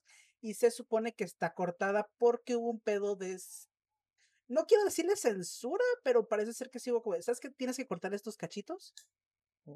Y que la película era un poquito más larga. Digo, de hecho, creo que sí se nota porque habíamos dicho que la película duraba dos horas treinta y algo. Y creo que al final solo duró como dos horas quince, algo así. Dura como 2.28, si le quitan los créditos, pues 10 minutos de créditos, bla, bla. bueno, no sé si sea cierto. Por ahí dicen que sí está cortada y que a lo mejor eh, muchas cositas son partes del principio, pero bueno, eh, a lo mejor esto puede, puede que sea este el sentimiento, ¿no? Que cortaron algunas partes que no incluían el fanservice y para, para darle más punch a la película. Pero no sé, digo, esto Es, como digo, es un rumor. No les puedo confirmar o asegurar nada. Yo diría que sí es fanservice, pero sí le aporta al desarrollo a Peter. Quieras o no, estos personajes sí le dan el punch para su crecimiento final como, como Spider-Man. Así de que yo no le veo tanto problema porque al fin y al cabo sí, sí le dieron el punch. Tal vez que a muchos se quejaban de, de Holland por eso, pero siento que con esto pues ya va a agarrar un poquito más de, respeto su, su Spider-Man. Bueno, para los eh, mamadores en general, porque a mí me gustan los tres en general, en sus respectivos papeles e interpretaciones, pero yo creo que sí termina dándole lo que necesita al crecimiento de Peter y, y también su relación con, con Michelle, que aquí también siento que mejora mucho a comparación de la primera vez que nos la presentaron. Sí, siguiendo un poquito esto de lo, del fanservice, yo no creo que sea necesario una construcción de 10 años, como pasó con Endgame Infinity War, pero sí creo que necesita eh, bases, o sea, mínimo que te planteen, ¿no? O sea, vuelvo a lo que no me gustó, lo de Ned no te lo plantean jamás, o sea, más que el pinche chiste de, ah, es, yo tengo como que ascendencia de mago y bla, bla, bla, pero es que no te lo plantean, así que por eso a mí se siente tan fuera de lugar. Pero siento que otros fanservice, como por ejemplo Charlie Cox, eh, como Daredevil, bueno, no Daredevil, sino como pues, este, Matt Murdock. Matt Murdock, eh, siento que sí tiene mucho sentido por el simple hecho de que está en una situación donde lo están acusando de asesinato. Y hay un video que lo comprueba. Bueno, comprueba, ¿no? Este, así que es como de nadie, o sea, ningún abogado se aventaría ese tiro excepto Matt Bordo, porque pues sabemos que él puede eh, percibir, este, ¿qué pasó? Ah, se trabó, ah, no, ya Se trabó un poquito, pero ya se mueve. Este, ya, ya me moví, porque pues, perdón. sabemos eh, que él puede detectar las que son, este, cosas que son verdad, y pues el único que se vio aventar ese tiro era pues, Matt Murdock, así que siento que ese sí tiene, ah, mira, tiene sentido. Eh, y siento que otros fanservice en la película sí tienen esa pequeña construcción, o al menos el puente hacia algo, Así que no siento que sea tanto problema, al menos en esta película. Al menos. Están comprobando mi punto, no es cierto. Em, no, o sea, es, es cierto. O sea, el, el, el, tema con Endgame, que también es algo que yo contrastaría mucho con Spider-Man, y me regreso a algo que decía Alejandro. O sea, hubo un bombardeo de información previo al estreno de Sin Camino a Casa con Endgame todos estábamos así como en, un pozo de agua, viendo si salía mínimo una gota y a partir de eso volvernos chimpancés y ponernos a brincar y aventar caca, güey. O sea, la información que teníamos previo al lanzamiento de Endgame comparado con lo que es este Sin Camino a Casa, eran monstruos completamente distintos. Eran ecosistemas completamente diferentes. O sea, creo que lo que pasó acá y lo que va a seguir pasando, y no digo que sea algo malo, simplemente es algo que vale la pena este, ver como parte de todo el fenómeno, es por estos momentos que sí, son, que sí son impactantes, que forman parte de todo el espectáculo que es la película, de nuevo, no son algo malo, va a haber estas aseguraciones de, es que es la mejor película de superhéroes, es la mejor película de Spider-Man que hemos tenido, y es como de, a ver, bájenle las revoluciones. Porque me, lo están diciendo dos horas después de haber visto la película. Es que es exactamente ese. O sea, no creo que es un problema porque es parte del hype, es como, obviamente sales del cine y dices, ah, huevo, esta es la mejor película, ¿no? O sea, de hecho a mí me pasó con Endgame, yo cuando vi película dije, ah, huevo, es que esta película es chingona. Y después que la vi, reví varias veces fue de, me gusta más Infinity War, güey. O sea, no digo que Endgame sea mala, pero a mí me gusta muchísimo más Infinity War. Y siento que es lo mismo, o sea, es el hype del momento. Eh, yo creo que a lo mejor ahorita sí vamos a estar en una temporada donde esta va a ser la mejor película de Marvel, la mejor de superhéroes, pero yo creo que conforme vaya pasando el tiempo, no digo que vaya a caer así, va a ser la peor, no, pero yo creo que sí se va a colocar ahí más o menos el, el tier, por así decirlo, pero mm. yo creo que es más el hype, el hype del momento. Sí, yo también creo que va a ser eso. Ojalá el hype este se disipe rápidamente porque así sucede con todas estas películas. Sí, No lo digo como algo malo, es algo que sucede porque somos humanos y pasa. Aparte, estoy casi por ejemplo, ahorita, si viene Navidades, pues luego va a llegar. ¿Cuál es lo primero que llega en el año? Batman. Ba- Bueno, Batman. Batman, mira. Viene Batman. Y si está buena, a lo mejor ahí se ve el foco. y si no, pues bueno. El- eh, ahí se ve el foco y Tobey Maguire ver detrás de él. Tómala. ja, ja, ja. Comedia. todo bueno, todo bueno. Doy clases los jueves, no cobro mucho. Muy buen chiste, muy buen chiste. Pero bueno, pues yo creo que. A menos que haya algo más que decir. Ajá, sí, pasar. yo creo, que, yo creo que el que se fue más profundo fui yo. Estoy cavando una tumba y estoy este, cavando todavía más para salir de ahí. Este, yo creo que ya es momento de las flores. Eh, um, ahora sí que, ¿qué fue? ¿Qué es el- ¿Cuáles son los highlights de. Sin Camino a Casa? Uf. Creo que Pedro ya lo resumió bien y es que se siente una película de Spider-Man. Eh, como digo, comparto mucho la visión de Pedro de... La primera película también tiene estos aires, obviamente no es tan épica, pero tiene estos aires. La segunda siento que sí desvaría bastante. eh, para mí la segunda película lo único que la sostiene es misterio. Y no es por lo visual que se ve, o sea, realmente el personaje no es tan profundo, pero bueno. Eh, pero sí, tal cual se siente como una película de Spider-Man. Que tuvo que tener dos películas antes para florecer, pero bueno, se siente como una película de Spider-Man. Siento que, como comenté, cumple, o sea, realmente agarraron todo lo que querían los fans, dijo, "Pues, vamos a ver cómo jala. y lo hicieron funcionar, siento que hicieron funcionar todo. eh, me gustó mucho la parte del principio, donde está todo este pedo de el juicio, aunque es muy corta y se resuelve muy rápido, pero me gustó. Obviamente hubiera preferido que durara un poquito más. Eh, para pequeño paréntesis, se supone, de lo que yo leí, se supone que hay escenas cortadas de Matt Murdock en el juicio. O sea, como digo, esto es rumor, no, no se lo crea, pero bueno, se supone que hay escenas de este güey como defendiendo a Peter en un juicio. eh, pero bueno, me gustó, me gustó porque siento que le dio una vibra algo diferente a la película.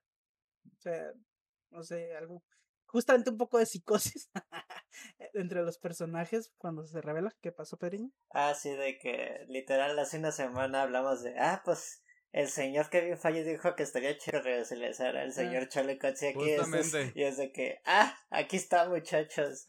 Este, esta es una fe de ratas de nuestro episodio anterior. Este, Marvel Studios básicamente nos dijo, son una bola de pendejos. Sí. Pero es que no Eh, decidió poner a. Matt Murdock en la película.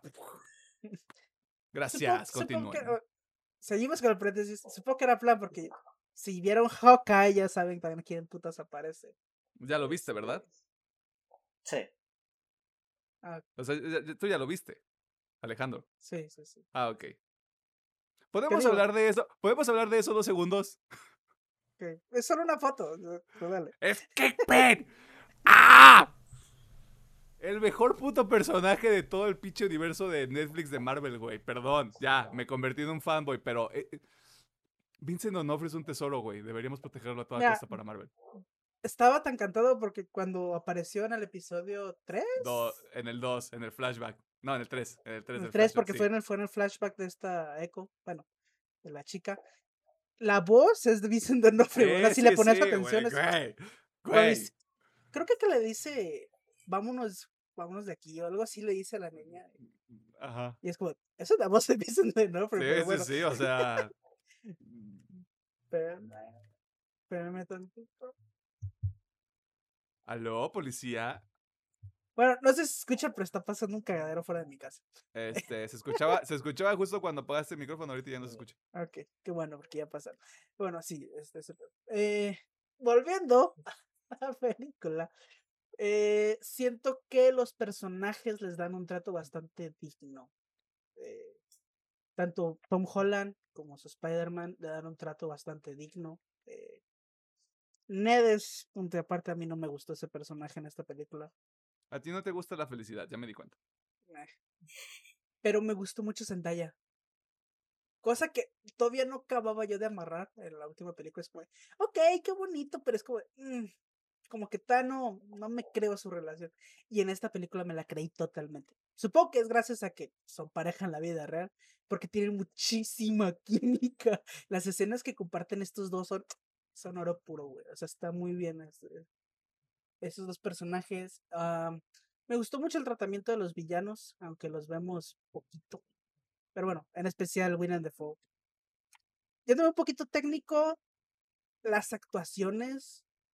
O sea, todos están bien, pero es que el señor William Defoe, señor William Defoe, permítame ser su, su asiento, por favor. Profe. Profe Willem Dafoe, güey. Y, y ojo, no quiero demeritar las otras actuaciones, pero es que Dafoe está a otro puto nivel, güey. Güey, tienes, si tienes a Alfred Molina y a Willem Dafoe en la misma película, a Willem Dafoe le va a partir su madre, güey. Sí, o sea, güey. Pero es que pues también tenemos actores como Benedict Cumberbatch, ¿no?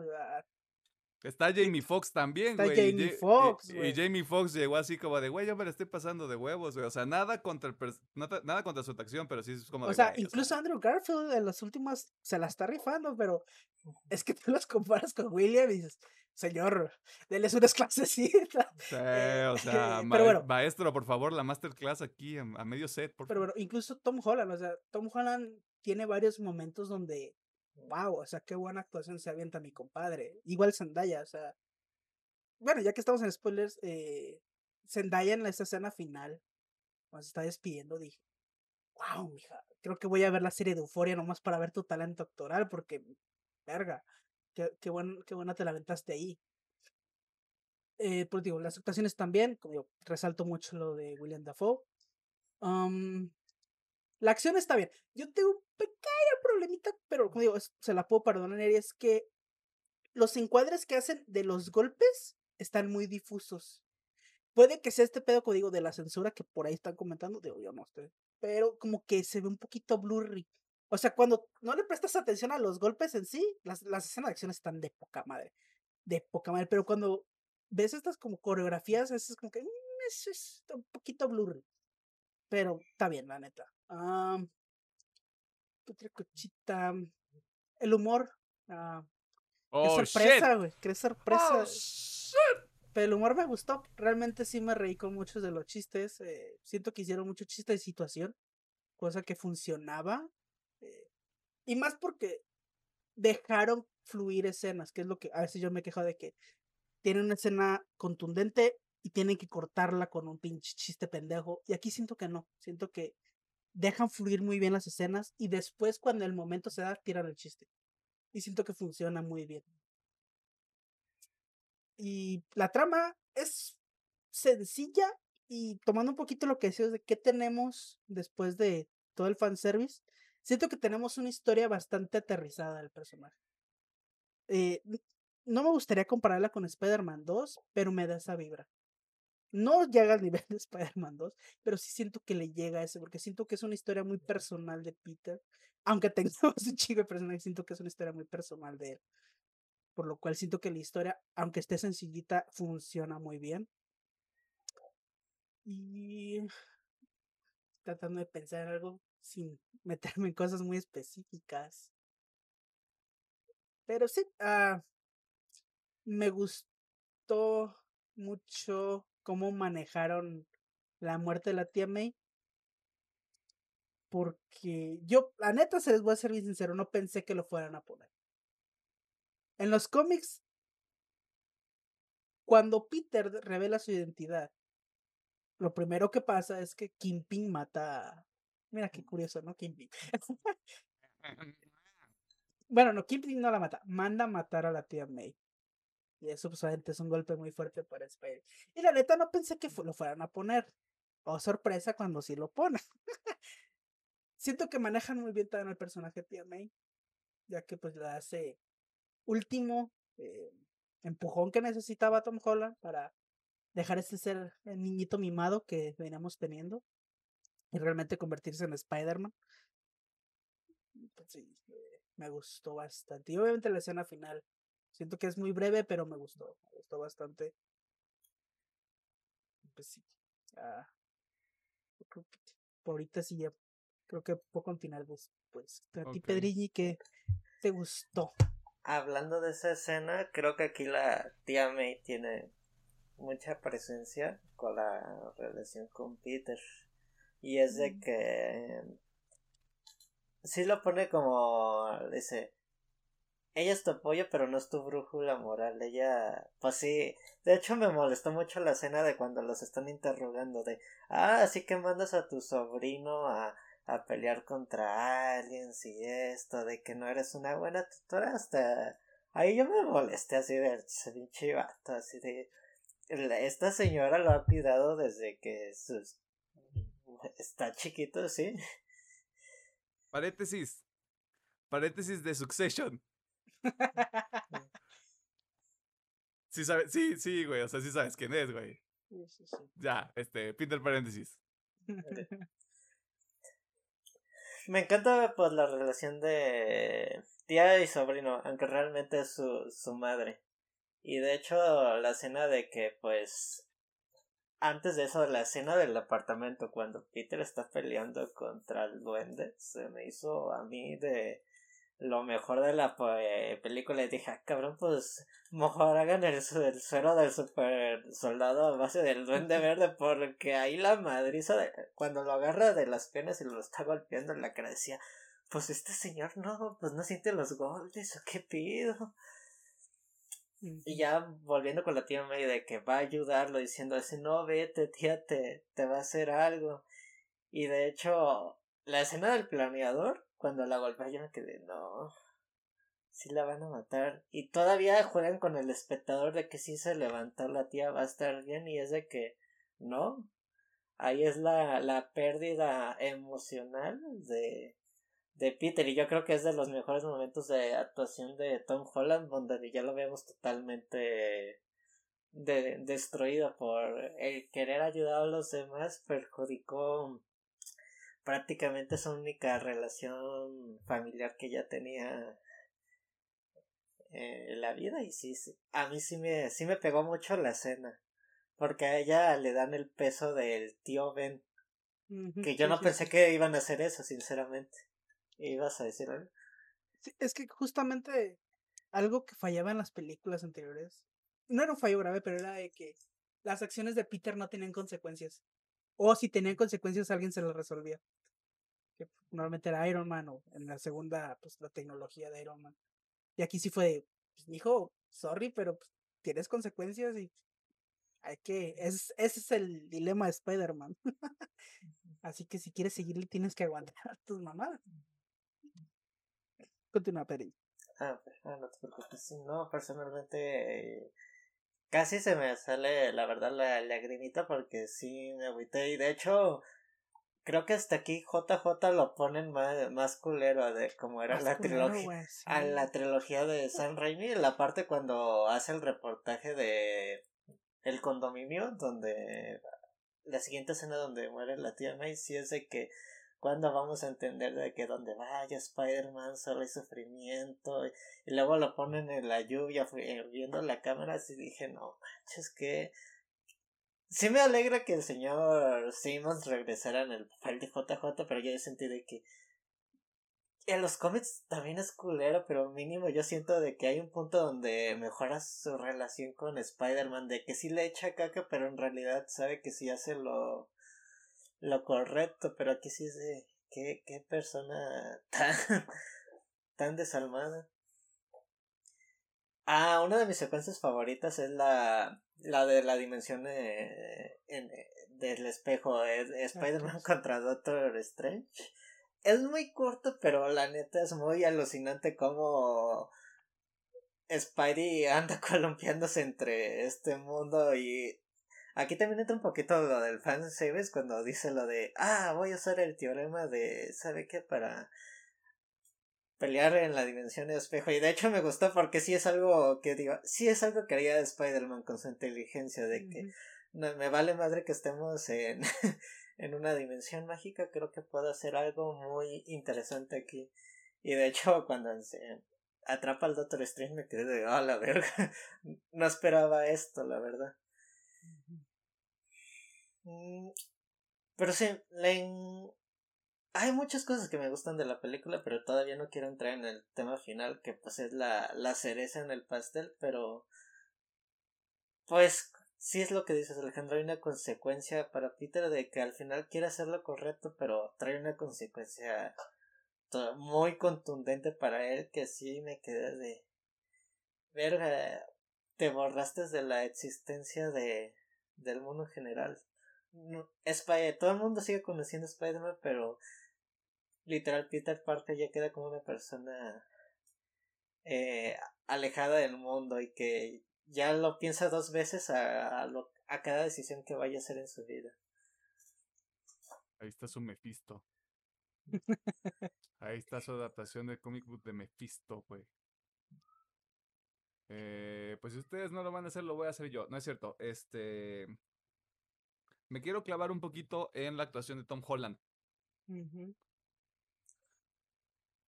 No sé, el único momento importante que ha tenido para mí, esto es opinión meramente personal, yo puedo estar equivocado, ustedes pueden decir, oye, tú eres un pendejo, y tal vez tenga razón.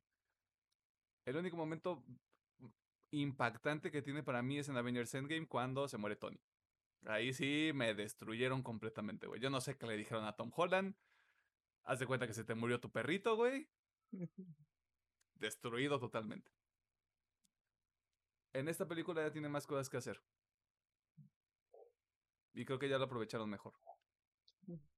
Tanto el, tanto el pedo de yo no sé qué chingados está pasando, cómo voy a resolver esto. Eh, como me gusta cómo manejan el sentido arácnido en esta película. Hay una escena en particular cuando, ah, justo cuando, antes de que empiece la pelea con el Duende Verde, el manejo de la cámara, cómo está presentado todo, a mí me gusta mucho. Siento que es como una manera diferente a como lo hemos visto antes. Está presentado de una manera este, interesante. Eh, y sumado al tema de las actuaciones, obviamente nada va a superar a William Dafoe. Me gusta el tratamiento que tiene Doctor Strange. A Doctor Strange tampoco lo vemos mucho. Me imaginé por cómo estaban los trailers y cómo estaban todos los promocionales que su presencia iba a ser diferente, más como en un sentido de este pinche morro meco nada más estorbando, que sí, en algunos momentos tiene, tiene esa, esa caracterización, pero en general lo siento como de, güey, esto es un, se hace responsabilidad por lo que es de él, porque es como de, mira, yo estoy resolviendo, estoy atrapando tu hechizo, quiero, tengo esta pinche caja, güey, voy a apretar el botón, se va a ir toda la verga y todos vamos a estar bien, muchacho. No es un Tony Stark. Porque mucha gente tenía miedo de que, no mames, pinche Doctor Strange va a ser el pinche Tony Stark de esta película, güey. La Doctor Strange, es, Doctor Strange capturó al lagarto. Tenemos que añadir eso. Está viendo cómo arreglar ese cagadero es un contrapeso a Peter porque lo que, lo que Doctor Strange trata de decirle es, güey, o sea, entiendo lo que quieres hacer, pero lo que tú no estás viendo es lo que yo sí veo. y, y, no tengo tiempo para explicarte lo complejo que es el multiverso porque ni siquiera le entiendo todavía y se lo dice abiertamente. Y ahorita vamos a entrar también en ese pedo. Ajá. De hecho, se me hace muy honesta como decisión de Spider-Man de, ¿sabes que te voy a quitar el cubo y voy a ayudar a estos güeyes aunque no tenga eh, nada que ver. Yo les voy a dar una segunda oportunidad. Sí, me hizo algo muy también de, de Spider-Man, esa escena de que quisiera ayudarlos.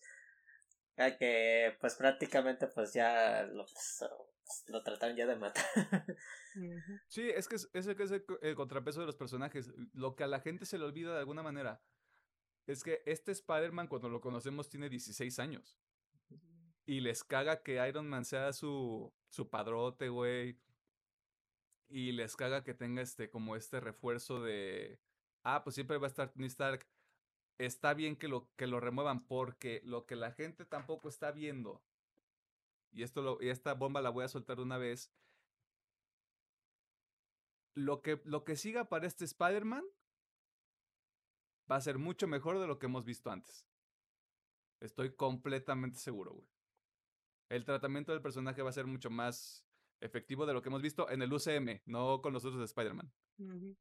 Porque justamente una escena que a mí me gusta mucho es, el, es justamente la escena final. Cuando se muda, cuando ya está solo, cuando ya, ya entiendes este pedo de... decidió este, asumir ya el manto de Spider-Man como tal, a un punto donde es muy simbólico. pero hace su primer traje, un traje que se parece mucho al del cómic, que yo así como de, "Mm, este está bien padre. Siento que eso, eso es lo que quieren indicar. Esto ya, este ya es otro Spider-Man, ya es, ya es alguien que ya está completamente metido en el rol del superhéroe y que sacrificó al lado de Peter Parker. Sí, básicamente. Antes tuvimos una película para. Antes solamente teníamos una película para el nacimiento del hombre araña, aquí tuvimos tres. Es, es justamente eso. Creo que tener otra trilogía sí está medio pesado. Yo creo que trilogía no, pero sí me gustaría que aplicaran algo tipo Iron Man. Que pon tu, saca una película mejor más solitario de él, pero después vémelo construyendo junto con los demás personajes. Yo lo veo posiblemente, obviamente en la nueva alineación de Avengers y también posiblemente como líder de los John Avengers. Porque ya tiene las bases, no de ser un buen líder, pero sabe de que si hacemos algo mal va a haber mucha gente perjudicada. O incluso con su compita Daredevil, o sea, sí puedo ver Ah, una dupla entre ellos dos, güey. Sería una buena dinámica. Pero tampoco, eh, justamente ese, es- es ese tema también. Sabemos que sí va a estar. Sabemos que ya Spider-Man 4 está activamente en desarrollo, lo dijo Kevin Ujú. Feige. Sabemos también que Spider-Man también va a salir en un crossover del, del UCM cuando sea que suceda, porque no va a suceder en, ni en 2022 ni en 2023, Sí, sí, chavos. sí. Sí. O sea, viene, viene algo para ahí para el personaje. El tema de la trilogía no sé si es todavía oficial, pero ya, ya lo han mencionado en, algunos, en algunas esquinas oscuras del internet. Si sí si, llegara a ser una trilogía con, con Tom Holland, está bien. Porque aparte no vamos a ver las mismas cosas que ya vimos antes. Mm, No vamos a ver los mismos villanos, o tal vez una versión diferente. Me interesa el prospecto de Miles Morales. Sí. Porque si, sí. porque si Marvel, si Marvel es, si Marvel ya está haciendo ahorita como este, este pasar el manto con algunos personajes, con Black Widow, con Hawkeye, bla bla bla, con Spider-Man eventualmente va a tener que pasar. Y una tercera trilogía donde presentes a Miles Morales, donde ya mostraste que, que The Prowler es, forma parte del UCM de alguna manera, en alguna capacidad, pues ya. Es Mejor que abre siento la que es el paso lógico. Em, ya que Miles Morales, yo creo que ahorita ni siquiera ha hecho esta presencia porque ha de ser un embrión. Eh, yo creo que pueden seguir esta línea donde, muy parecida a la película animada, donde este Tom Holland se encargue de entrenar a Miles Morales.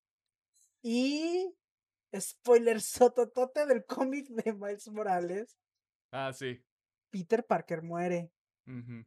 Y eso es lo que impulsa a que Miles Morales realmente tome el malto. Así Sí. que si toman esa salida, podría ser algo muy, muy perro.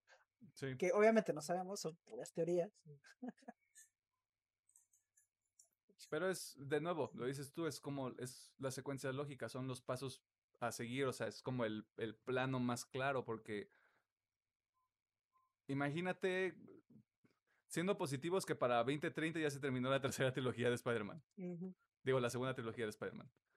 Eh, después de eso, ¿qué pasa? Porque Tom Holland para ese momento son nueve años, tendría ya 35, ahorita tiene Ujú. 26, o sea, ya cambia un poco la dinámica y creo que introducir a Miles Morales, ya sea en la cuarta película o en la quinta película, da, da para construir algo interesante y aparte la gente quiere ver a Miles Morales en live action.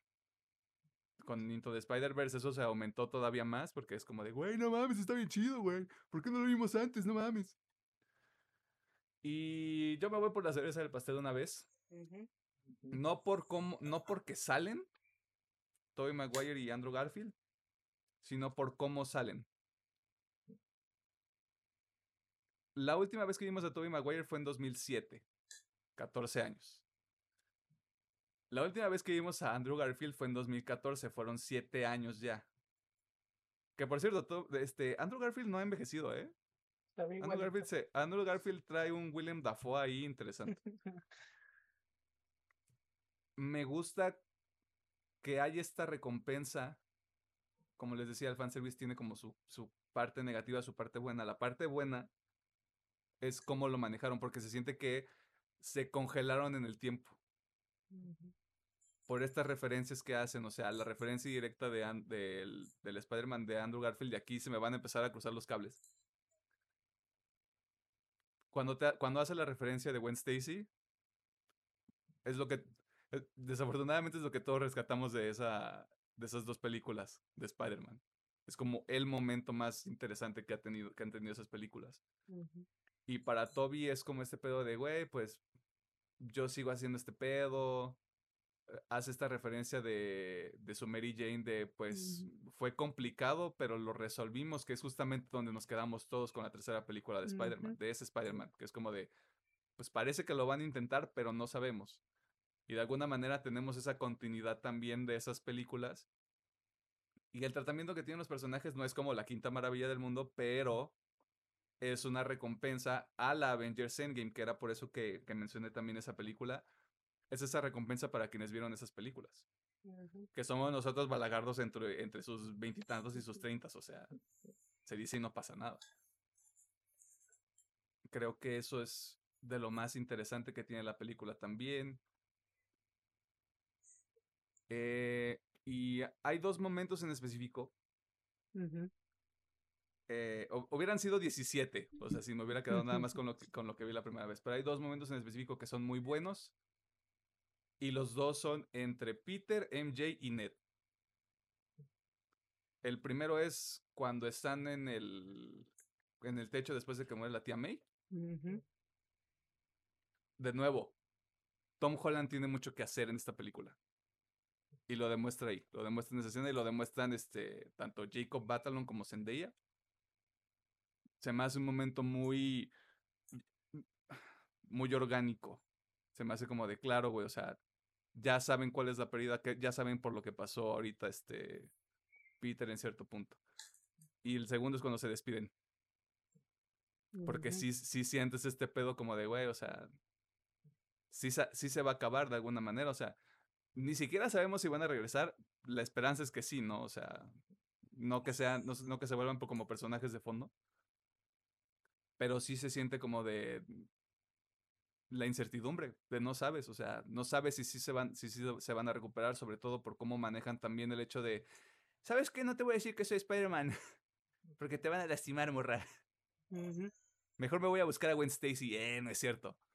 Ah, y ya, creo que eso es todo. Nada más del espíritu tampoco de repetir cosas. Bueno, yo creo que cuando salen la química entre los tres Spider-Man se me hace muy muy orgánica. Tú parece y comparten el mismo manto, pero sí son muy diferentes uno de otro, pero sí me gusta de ah, yo siempre quise tener hermanos y se me hace como que así muy natural. Y hasta el hecho de las telarañas dije, ah, sí, sí, sí sacaron ese tema de discusión que era como que sí es un fanservice, pero ya, pues obviamente no nos van a hablar de las telarañas de, de, de Toby Maguire. Y sí fue de, ah, esto ya, jajaja, jijiji. Pero lo que mencionas es muy interesante, Emiliano, porque no sabemos si, si Peter va a recuperar sus relaciones de, de amistad y de noviazgo con, con ellos dos. Porque si me lo pusieron de, pues, voy a hacer mi chamba como Spider-Man, pero el pedo es que pues, nadie conoce a Peter Parker, no sabemos ni, siquiera si va a poder entrar a la universidad o algo, si tiene mm. sus, sus documentos de escuela. Hay ahí, hay ahí una, una, un hilo que, que presentan en los cómics que es justamente como esta transición entre querer tenerlo todo y tener como este break momentáneo de paz antes de querer descargar todo y volver a tener como estas relaciones este, interpersonales, que me gustaría que sí sondara eso en lo que podría ser la cuarta película. Como de, vamos, vamos dándole como este espacio a, a, Peter Parker para que se sienta realmente como el Spider-Man que debe de ser.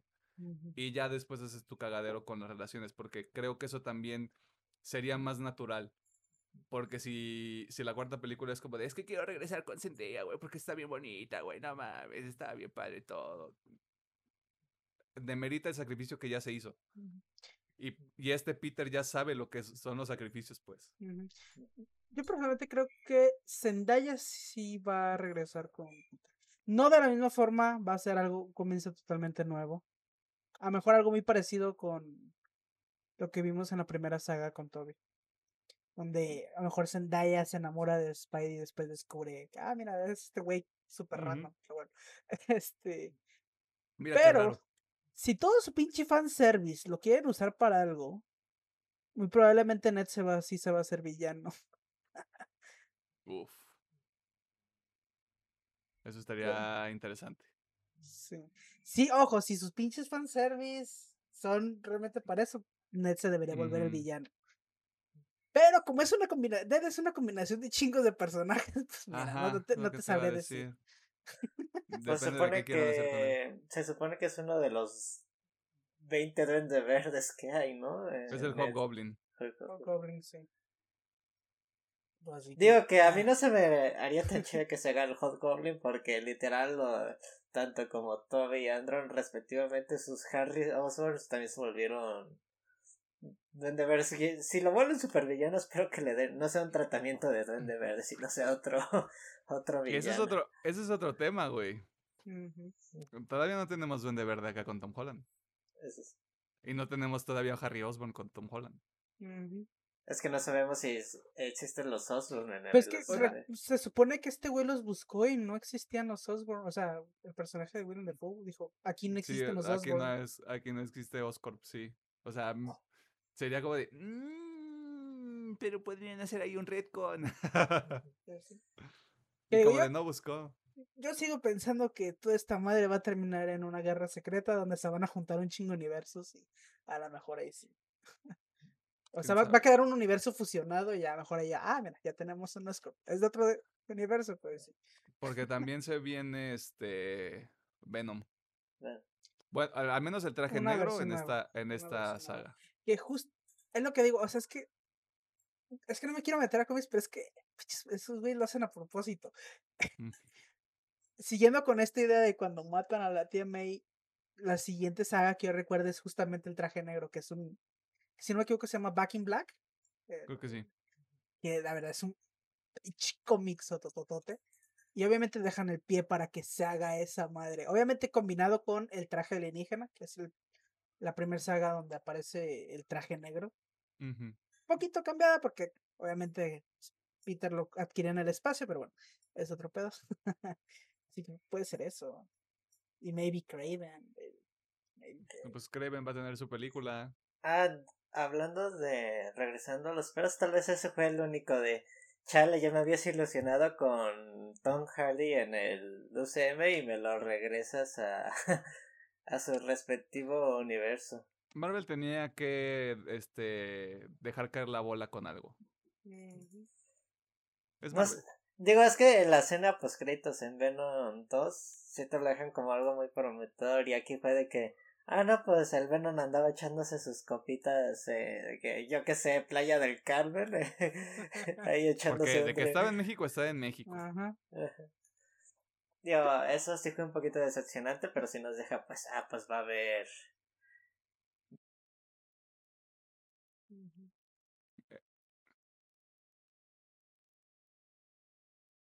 Flash.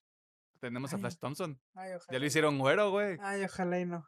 Este, yo creo que a lo mejor va a ser un personaje nuevo. Eh, También.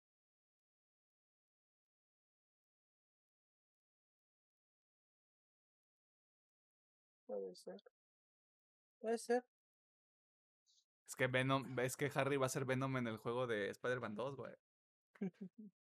Al menos Pues- eso parece. Ujú. Puede ser. Em, ¿Algo más que quieran añadir? Porque hay otro punto que yo quiero tratar, pero es fuera de Spider-Man. Ah, ya, ya, ya. La escena post. Ok. Sí, correcto. Pues podemos dar nuestra varita fi- final, aunque ya la recomendamos, ¿no? Pero con. Pues está recomendada. sí. Pero algo- si tú quieres añadir algo más, por favor. Ah. Sí, o sea, es que quería, quería ir explorando la, la escena final, pues sí, siento que ya se dijo lo que se necesitaba decir. esa escena donde pues, obviamente este güey deja todo por el manto, que súper chingón. Pero sí, yo creo que podemos dar nuestro veredicto. La película MR es para buena. el Spider-Man. La Sí, película buena. es buena, es, es bastante buena. Mm, A lo mejor me voy a echar la salta al cuello, pero todavía no es mi Spider-Man favorito. Todavía. Am, pero está cerca, está cerca. Yo creo que en un top 3 sí entra. Eh, Pues Solo tenemos tres live action. ah, no, pero yo estoy contando así como, o sea, diferentes versiones. Eh, sí. This guy is crazy, bro. Sí, sí, sí. Eh, así que sí, la película es buena. La película es muy disfrutable. Tiene esos peros que de hecho la entrada de los Spider-Man, hijo de su pinche madre, güey, se veía la pantallota verde bien cabrón. Pero Pues, ¿Qué bueno, querías? COVID. eh, sí, o sea, obviamente se entiende, pero es que sí dije, ¡ah, su madre! Ahí sí se notó la pantalla verde bien cabrón. Eh, pero bueno, tiene sus pormenores. Obviamente no es una película perfecta. Yo creo que sea bueno después, ya que se baje el hype, debatir realmente si podría ser catalogada de las mejores películas del universo de Marvel. Yo creo que sí valdría De, la pena. del ese- UCM yo creo que sí. En algún Eh, momento vamos a hacer un ranking, pero yo, ya lo, yo ya lo tengo muy claro y se los, se los puedo spoilear desde ahorita. Capitán América 2, Ujú, justamente. Avengers, Avengers 1. Ok. Y nada más para dar un top 3 así rápidamente. Es que son un putero de películas. Te diría Guardianes de la Galaxia. Porque, y justamente Guardianes de la Galaxia porque era una propiedad que no todos conocíamos. Y lo convirtieron en un James Gunn con su man, con su puño y letra, lo convirtió en un madrazo. O, o sea, siguiendo eso, si yo tuviera que elegir, yo creo que igual pondría el Soldado del Invierno. Es que me caga, me caga que la gente no recuerde el soldado del invierno, güey. Me caga. Luego, creo que sí pondría Infinity War. Y es que estoy peleándome entre Guardianes de la Galaxia y Black Panther en tercero. Pero ya. Sí, lo veo. Sí, lo veo. Pero bueno, ya que se baje el hype, sí estaría entretenido ver como si esta película llega a entrar así como en el top. Pero Sí, yo creo que sí, creo que sí, la ecosistema. verdad. La película es buena. Sí. la película es Eventualmente buena. vamos a hacer ese video. Ujú. Ok. Así que ya, bueno, para terminar, sí, la película es buena, es disfrutable y como digo, cumple perfectamente, al menos con las expectativas de la mayoría. Ya si esperaba otra cosa, ya, Ya si perdón. querían, ya si querían crossover, este, Multiversal War de una vez, pues bájele de huevos también. Sí, sí, sí. ¿Tú, Pedriñi? No persiga el foco como Toby. Ok. bueno, eh, nomás para mencionando mi top 3, yo pondría Infinity War. Eh, mm, no, no sé por qué, pero a mí Eternals me mamó mucho. Sí la pongo en un top Ujú. 2. Y esta de Spider-Man ya, ya la pondría. Pero esto puede cambiar, pero es una idea que ahorita nomás tengo así superficial de mi top 3 ahorita. Yo tengo que buscar la puta lista Carme, güey, porque no sé dónde está. Y la tengo que actualizar. Ajá, Y ya hablando de la película, totalmente recomendable. Una buena historia de Spider-Man. Esos momentos de, de drama, acción, cosas bonitas, comedia. Todo lo que busca usted en, en una historia de Spidey y, y también Con con, su ajá, y también con sus compas Tobillo y Andrew y sus respectivos villanos también. A huevo. Yo, yo creo que sí, la neta, como dice Alejandro, pues, cumple con las expectativas las reales, porque sí, hay- yo me acuerdo que también lo que menciona de los memes de lo que tú esperas, lo que el high está creando, o sea, güey, no va a salir Go- Godzilla ni putas otras jaladas, ¿Cómo por que favor. no sale Godzilla, güey? O sea, sí, yo, yo entiendo que fue la psicosis colectiva y también por entrar en el meme, pero sí, también esperaba otra cosa, pues, no, no manche. Aunque voy a ser honesto, yo esperaba que eh, saliera el buitre, pero me equivoqué totalmente. De hecho, creo que fue nues- O sea, si hubiera habido una quiniela, ese hubiera sido nuestra rompequinielas. güey. Sí. Porque yo también hubiera jurado que iba a salir el buitre. Ah, dije, ah, Sí. pues, mínimo tiene que venir uno de Holland. Y pues el buitre va a entrar a los madrazos también, y no. Pero el buitre le hubiera ayudado a Tom Holland. Sí. Sí. En ese punto sí, porque pues ya era medio compitas. Ya era así como de, güey, me tiraste paro, güey, eres barrio, güey. Venga, güey. Y para eso estaba el Doc Ock. sí. Sí, sí, sí. Este, y pues nada. Estas fueron nuestras opiniones, reflexiones, pensamientos, aseveraciones sobre Spider-Man sin camino a casa. Ajá. ¿No querías hablar de la escena post créditos? Ah, sí, cierto, pero pues me voy a pasar porque ya terminamos la conversación. ok, a partir de ahora entramos en lo que ya vamos a poner como una sección en el episodio. Ajá, Pedro. Ah, perdón, nomás quería mencionar dos escenitas de las interacciones de sus Spider-Mans con sus villanos. De así nomás recuperando de que, ah, qué bonito que sacan esa conversación. Me gustó mucho la de Toby y el Dodo. Así de, ah, ya creciste, hijo, qué, qué chido. Y la secuencia final de, de Holland contra Defoe. Ahí sí me quedé de, ah, la madre, no me lo pongan tan, tan vengativo a mi, a mi Spidey. Yo quiero a mi Spider-Man malo. Mira, como digo, si seguimos esta línea que parece ser, la historia del traje negro, o sea, Back in Black, es bastante oscura. Yo quiero a mi Spider-Man no chito chito y que se agarra madrazos. Mira, si es Back in Black, ese pedo va a ser así. Ojalá sí sea Huevo. Back in Black. Ya, quiero, quiero un Spider-Man enojado. Recomendación adelantada. Si les latió esta película, léanse el cómic de Back in Black. Está. Uf. Y de hecho, creo que hasta pueden seguir la línea de, de cómics, o sea, no necesitan leer atrás porque básicamente te dejan donde mismo, ¿no? O sea, la muerte de la tía May, este güey obteniendo el traje. Bueno, no obteniendo porque regresa al traje negro. o sea, pero bueno, lance el cómic. Ok. ¿Algo más? ¿Qué quieren Nada. Antes de. No, Ok, ya. inauguro formalmente la sección de teorías de Marvel hacia el futuro porque ya dejamos de hablar de Spider-Man. ¿Qué pedo con el puto tráiler de Doctor Strange, güey? ¿Qué puto pedo, güey? Debo decir que a mí me des- desilusionó un poquito porque yo sí esperaba una escena post créditos. O sea, la de Eddie. eh, O sea, yo no soy fan de Venom, ya creo que quedó claro. otra vez. Bueno, de este Venom. eh, ¿Cómo? ¿No te gustó Venom? así que fue de. Eh, o sea, deja la semilla chida para el simbionte en este universo, pero bueno.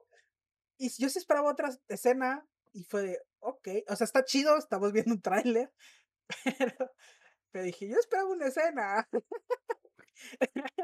o sea, No pero está de verga, bro.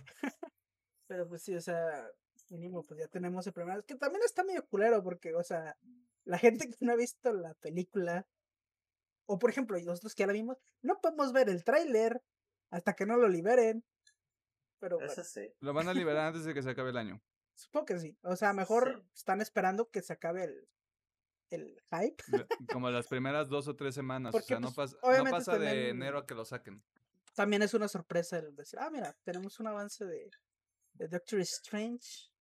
De hecho, wow, cuando antes de que entrara la película, eh, con mi amigo Alexis andabas platicando, oye, pues, ¿qué vamos a tener de adelantos en el cine si Marvel ahorita ya no tiene ningún tráiler para ninguno de sus futuros pro- proyectos? Y pues la neta no contra, contamos el avance de Morbius por obvias razones.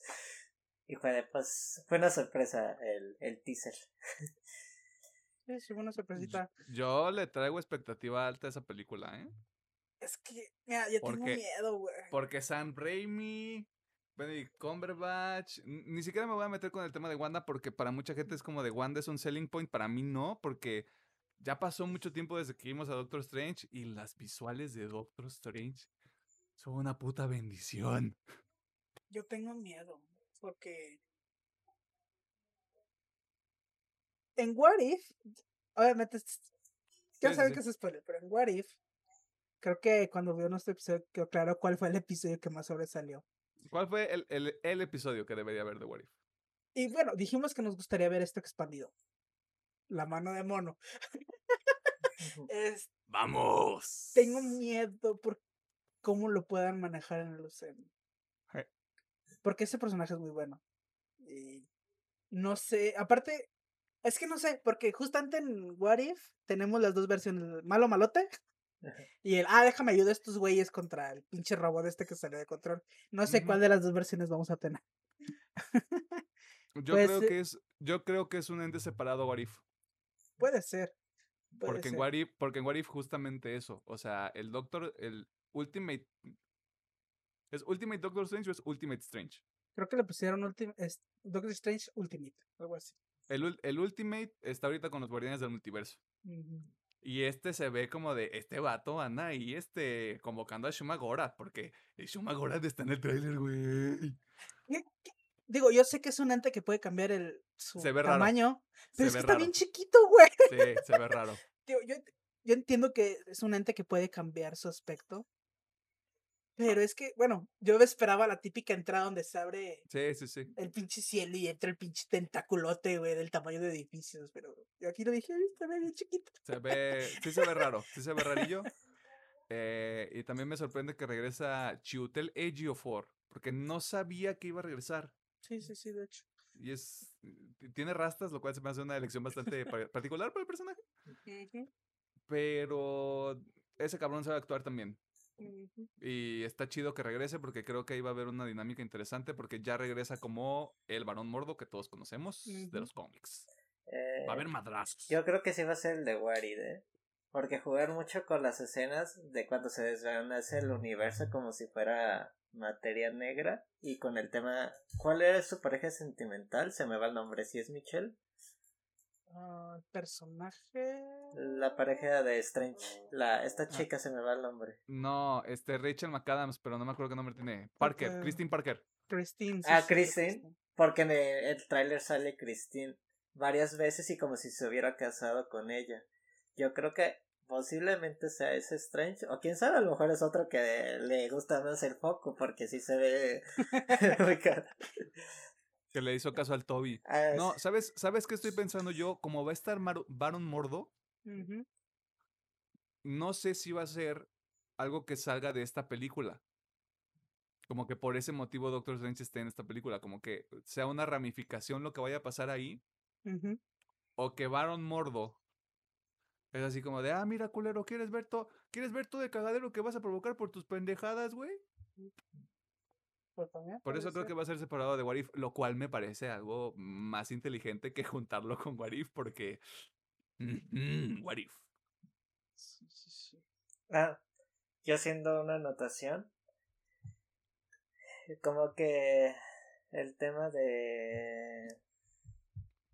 mm, de WandaVision ya perdió totalmente para mí credibilidad porque dije, ah, pues le va a decir, oye, pues hiciste esto y causaste esto y es de que, ya, pues todo lo que pasó valió madre en, en WandaVision sí, para sí. mí. Sí, es como de. Le voy a ir a pedir ayuda a Wanda y. Ya sé. Yo ¿Lo creo está que hay buscando- algo, a- ¿Lo está buscando sus hijos? Sí, hay algo ahí, güey. sí. Hay, hay algo ahí, este. De nuevo, sabiendo que Baron Mordo aparece, Baron Mordo va a ser responsable de Shumagorat, Baron Mordo va a ser responsable del Evil Doctor Strange, y Baron Mordo va a ser responsable de lo que pase con Wanda. Maybe, maybe, maybe. Pero. Porque es- es- es- sabemos que va- para quienes tengan como ese contexto, yo solo tengo como un contexto muy, muy bajo. Baron Mordo es un equivalente bastante cabrón a Doctor Strange en los cómics. O sea, mm, hagan de cuenta el nivel de rivalidad Batman-Joker. Ujú, sí, sí. Por eso sí me emociona que regresen porque Benedict, Cumber- Benedict Cumberbatch y Chiwetel Ejiofor juntos, partiéndose la madre, güey. mm, Se antoja, güey. Bueno, pero también sabemos que trailer digo Marvel juega con los trailers, así que pues no no sabemos qué va a pasar, pues ah, eh, como hablamos de supuestos. Y aparte, aparte le van a partir su madre a Wong. Que y al antes me gustó como dijeron, ah, pues como este güey desapareció cinco años, yo soy el hechicero supremo también. Eso está bueno. Que de hecho por ahí, igual, en estos rumores que yo leí, supone que están preparando una serie de Wong. Justamente de eso de cómo él se hizo el hechicero supremo. Podría verlo. está bien. Y eso explicaría, eso explicaría por qué Wong estaba en el, el club de la pelea de Shang-Chi. Sí, es como que pues, sí, él, está- él- resolviendo todo su cagadero mientras Strange no está. Por lo cual, de hecho, ahorita es medio difuso porque no están usando fecha los hijos de la verga. Bueno, están usando muy Ah. poquitas fechas. La timeline actualmente es como de, ¿Qué va primero y qué va después? Hay un cagadero, sí, hay un cagadero. Porque, o sea, tengo muy fijo que, por ejemplo, Hawkeye es dos años después del blip. Ajá. Sí. Esta no sé cuánto tiempo va, pero la primera película era meses después del blip, seis meses, algo así. Seis meses. ¿De qué? Del Desde- blip. No, La, pero ¿qué película? la... Ah, lejos de casa. Seis meses. Lejos de casa. Sí, porque te, saca- te sacan primero todo de que sí, regresaron y no sé qué, y fue es cuando se Entonces esta también ya son seis meses después, porque es. O sea, que es, o sea que es antes de Hawkeye. Esta madre es antes de Hawkeye. Por... La Y si mierda nos de me- Sanchi, no sé cuándo puta se. Si Wong estaba haciendo sus mamadas, no sé si estaba Doctor Strange ahí. Ah, sí está, ¿no? Porque al final sí sale Doctor Strange, no me acuerdo. No, sale o Wong. sea, no, nada más sale. Wong, ¿verdad? Nada más sale Wong. Y Marvel. Entonces a lo mejor es antes, no sé, es un ca- cagadero la timeline que no sé qué va primero y qué va después. Pero para, pero para la escena post créditos cuando habla con cuando Es habla es con que Wong, habla si con está. Capitán Marvel y con Hulk. Hulk, sí. Y Capitán Marvel ya rap, o sea, esto ya es después del blip. Shang-Chi es después del blip. sí.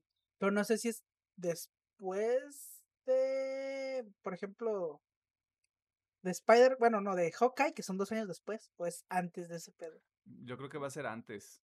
Entonces, Porque, No sé. porque lo, lo que pasa con Shang-Chi es que no tiene ninguna relación con los otros Vengadores hasta el momento. O no hay ninguna referencia. Aparte, está en San Francisco, la mejor ciudad para vivir, según esto. Eh, pero si nos metemos en eso, güey, vamos a tener una línea de tiempo que va a ser circular y no lineal. Sí, no problema.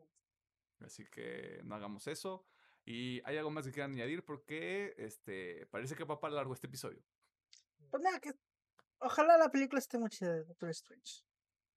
Tiene Yo- cositas interesantes. Yo sí le tengo esperanzas.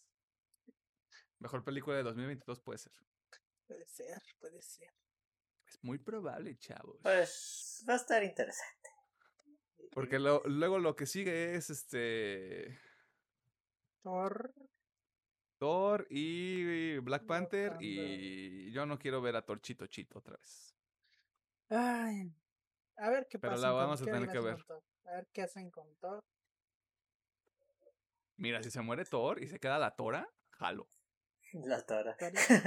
O pon tú que no lo maten. Simplemente que llegue la saga de Thor no digno. Could be. Donde, Pero ya pues, sería, ya sería muy tarde para hacer esa saga, güey. Sí, pero pues daría chance que este güey, o sea, desaparezca de pantalla y tener a, A la a Tora. la, a Tora. Estaría chido. Es chido. que, pues, a ver cómo lo resuelven, porque en sí ya no tenemos Mjolnir.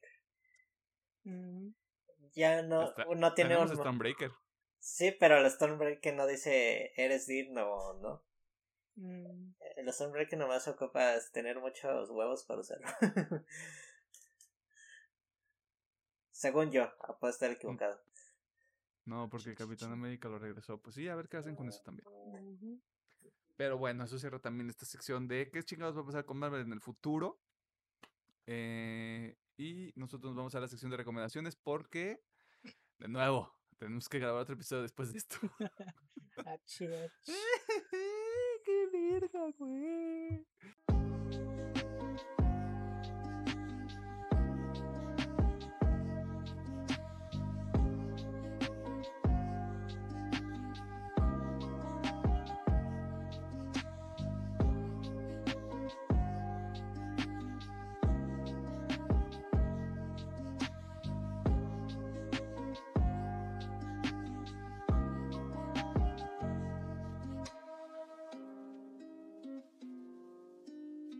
Nos encontraremos en la sección de cierre de este programa, al menos este episodio. El último programa que vamos a grabar este año, ¿o no? Nos- no, según yo no. El último programa que usted va a haber grabado este año, eh, en su línea de tiempo normal. A nosotros les recordamos, como siempre, ¿para qué es esta sección? Ustedes tal vez se pregunten si es nuevo o nueva escuchando este programa. Eh, nosotros tratamos de decirle que no compre ningún producto de Apple, porque no valen la pena. Nosotros tratamos de decirle que vaya a la Flor de Córdoba o a la cafetería este, cercana a su casa para, en lugar de que vaya a un Starbucks, porque pagar 40 pesos por un café no vale la pena cuando lo puede usted hacer, lo puede usted hacer en su casa. Este, apoya la economía local comprándole el celular al piedrero de la esquina. Eh, o eh, a la refaccionaria, que no parece tan refaccionaria, pero tienen ahí las piezas que le hace falta a su carro. Y que hasta parece que sí son las de su carro porque tiene el número de serie. Este, está bien raro todo. Eh, y aparte nosotros tratamos de hacerle un servicio a la comunidad tratando de recomendar cosas que pueden interesarle a usted, sobre todo en esta época donde usted realmente no, no quiere convivir con su familia, o sea, no se mienta a sí mismo, o sea, si usted tiene nuestra edad, está como en esa etapa de, güey, no, yo solo quiero comer e irme a dormir temprano, a una hora razonable. Nos hemos convertido en gente grande ya. eh, ¿Qué queremos recomendar esta semana? Si es que hay algo que recomendar. Ok. Pues para empezar.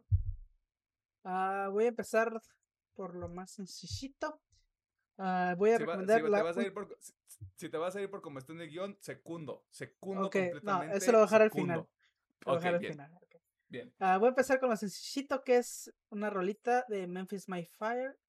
Uf. Yo había dicho que no estaba tan metido con estos güeyes. Pero esta rolita me gustó bastante. Que se llama Left 4 Dead. Yes, como el juego. Yay. Está buena, está buena. Es, es un metal pes- pesadón, pero con las evoluciones que quieren hacer. Ya regresó Memphis Mayfire, güey. Estoy muy feliz. Sí, sí, sí. La neta, la rolita está buena. Eh, sí, para no alargarme mucho, si ya sabe lo que recomendamos en cuanto a metal, évala, le va a gustar. Y haciendo un throwback al episodio anterior.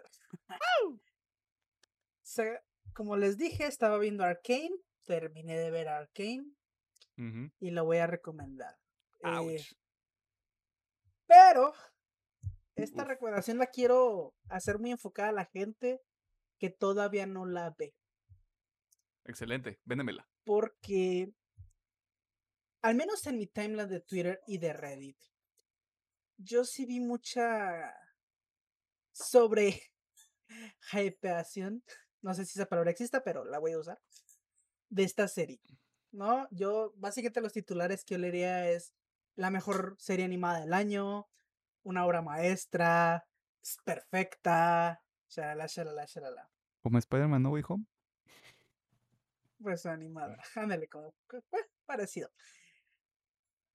Y quiero dejar claro, la serie es muy buena. Me sorprendió mucho para bien. Pero desgraciadamente no es todo lo que les están vendiendo. La están sobrehypeando mucho. Pero no le quita que sí sea buena.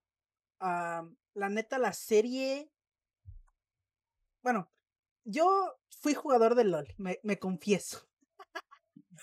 Me siento Todos como en- tenemos un pasado oscuro. me, me siento como en triple A de soy Alejandro y ju- jugué LOL. este, pero bueno, yo jugué LOL, así que tengo un poquito de conocimiento del lore. Que si algo bueno puedo decir de qué pasó. Hola, soy Timmy Turner y yo robé a mamá de su cartera. También, Este, pues este. Ah, se me falta. Ah, sí. Tengo un poquito de conocimiento del lore. Y si algo bueno puedo decir de Riot Games, es que saben hacer historias. Así que bueno. La serie está muy bien, está bastante, bastante entretenida. No pensé que fueran a entregar algo de esta calidad. Es básica, no les voy a mentir. La historia es básica, pero siento que gracias a eso pueden explorar mejor sus personajes. Que para mí es lo fuerte de esta serie, los personajes. Siento que los manejan muy bien. Incluso le dan más personalidad que el mismo juego. Em, me sorprendió mucho que esta serie no sea de, de metiéndome un poquito al lore. Yo, yo, la neta, yo cuando me dijeron, va a haber una serie de League of Legends, dije, ah, sí, vamos a ver la eterna guerra entre Demacia y Nexon, Nexus, no me acuerdo cómo vergas es la otra ciudad. Y me sorprendió mucho que, no, la, la ciudad que vemos es Piltover eh, y Sound, spoiler supongo. es que, bueno, si, si lo va a ver, supongo que tiene un poquito de conocimiento de, de las ciudades, y si no, pues la neta ni, ni va a saber qué chingados es Sound, así que bueno. Pero bueno, la neta la serie está bien. Los personajes es su punto más fuerte. Es muy entretenida. Pero no vaya con las expectativas que Internet le quiere poner. La serie es buena, pero ni de lejos está de ser lo mejor de este año. A mejor sí puede entrar en un top, pero no es lo mejor. Pero es muy buena. No quiero que se me echen encima. La serie es muy buena, pero no es lo que todo el mundo dice. y lo que a mejor aquí sí se dejan venir, pero la serie del puto año. eh, bueno, Arkane se la pueden encontrar en Netflix. Ahora sí. La serie del pinche año voy a recomendar Succession temporada 3. No pinches mamen. Donde mi Jeremy Strong no se lleve otra vez el Emmy, yo quemo el mundo. O sea, yo ya me cansé de recomendar estos. Bueno, no, pero creo que no lo recomiendo una vez. Pero bueno, yo ya estaba aquí recomendar Succession. Y lo vuelvo a estar. Verga, actuaciones, cinematografía, guion, diálogo. No hay nada que le pueda decir malo de esta serie. Música. música. El pinche, la música está mal. La semana pasada ya les dije, vean el video donde está el compositor hablando de la música. Esta serie, con riesgo de echarme la saga al cuello, puedo decir que es la mejor serie que hay actualmente. Está muy bien hecha. Es increíble cómo una serie de personajes tan horribles te engancha tanto e incluso puedes desarrollar cariño por ellos. No voy a decir mucho esta temporada porque la neta todo es spoiler. Pero vean Succession, es una serie muy entretenida.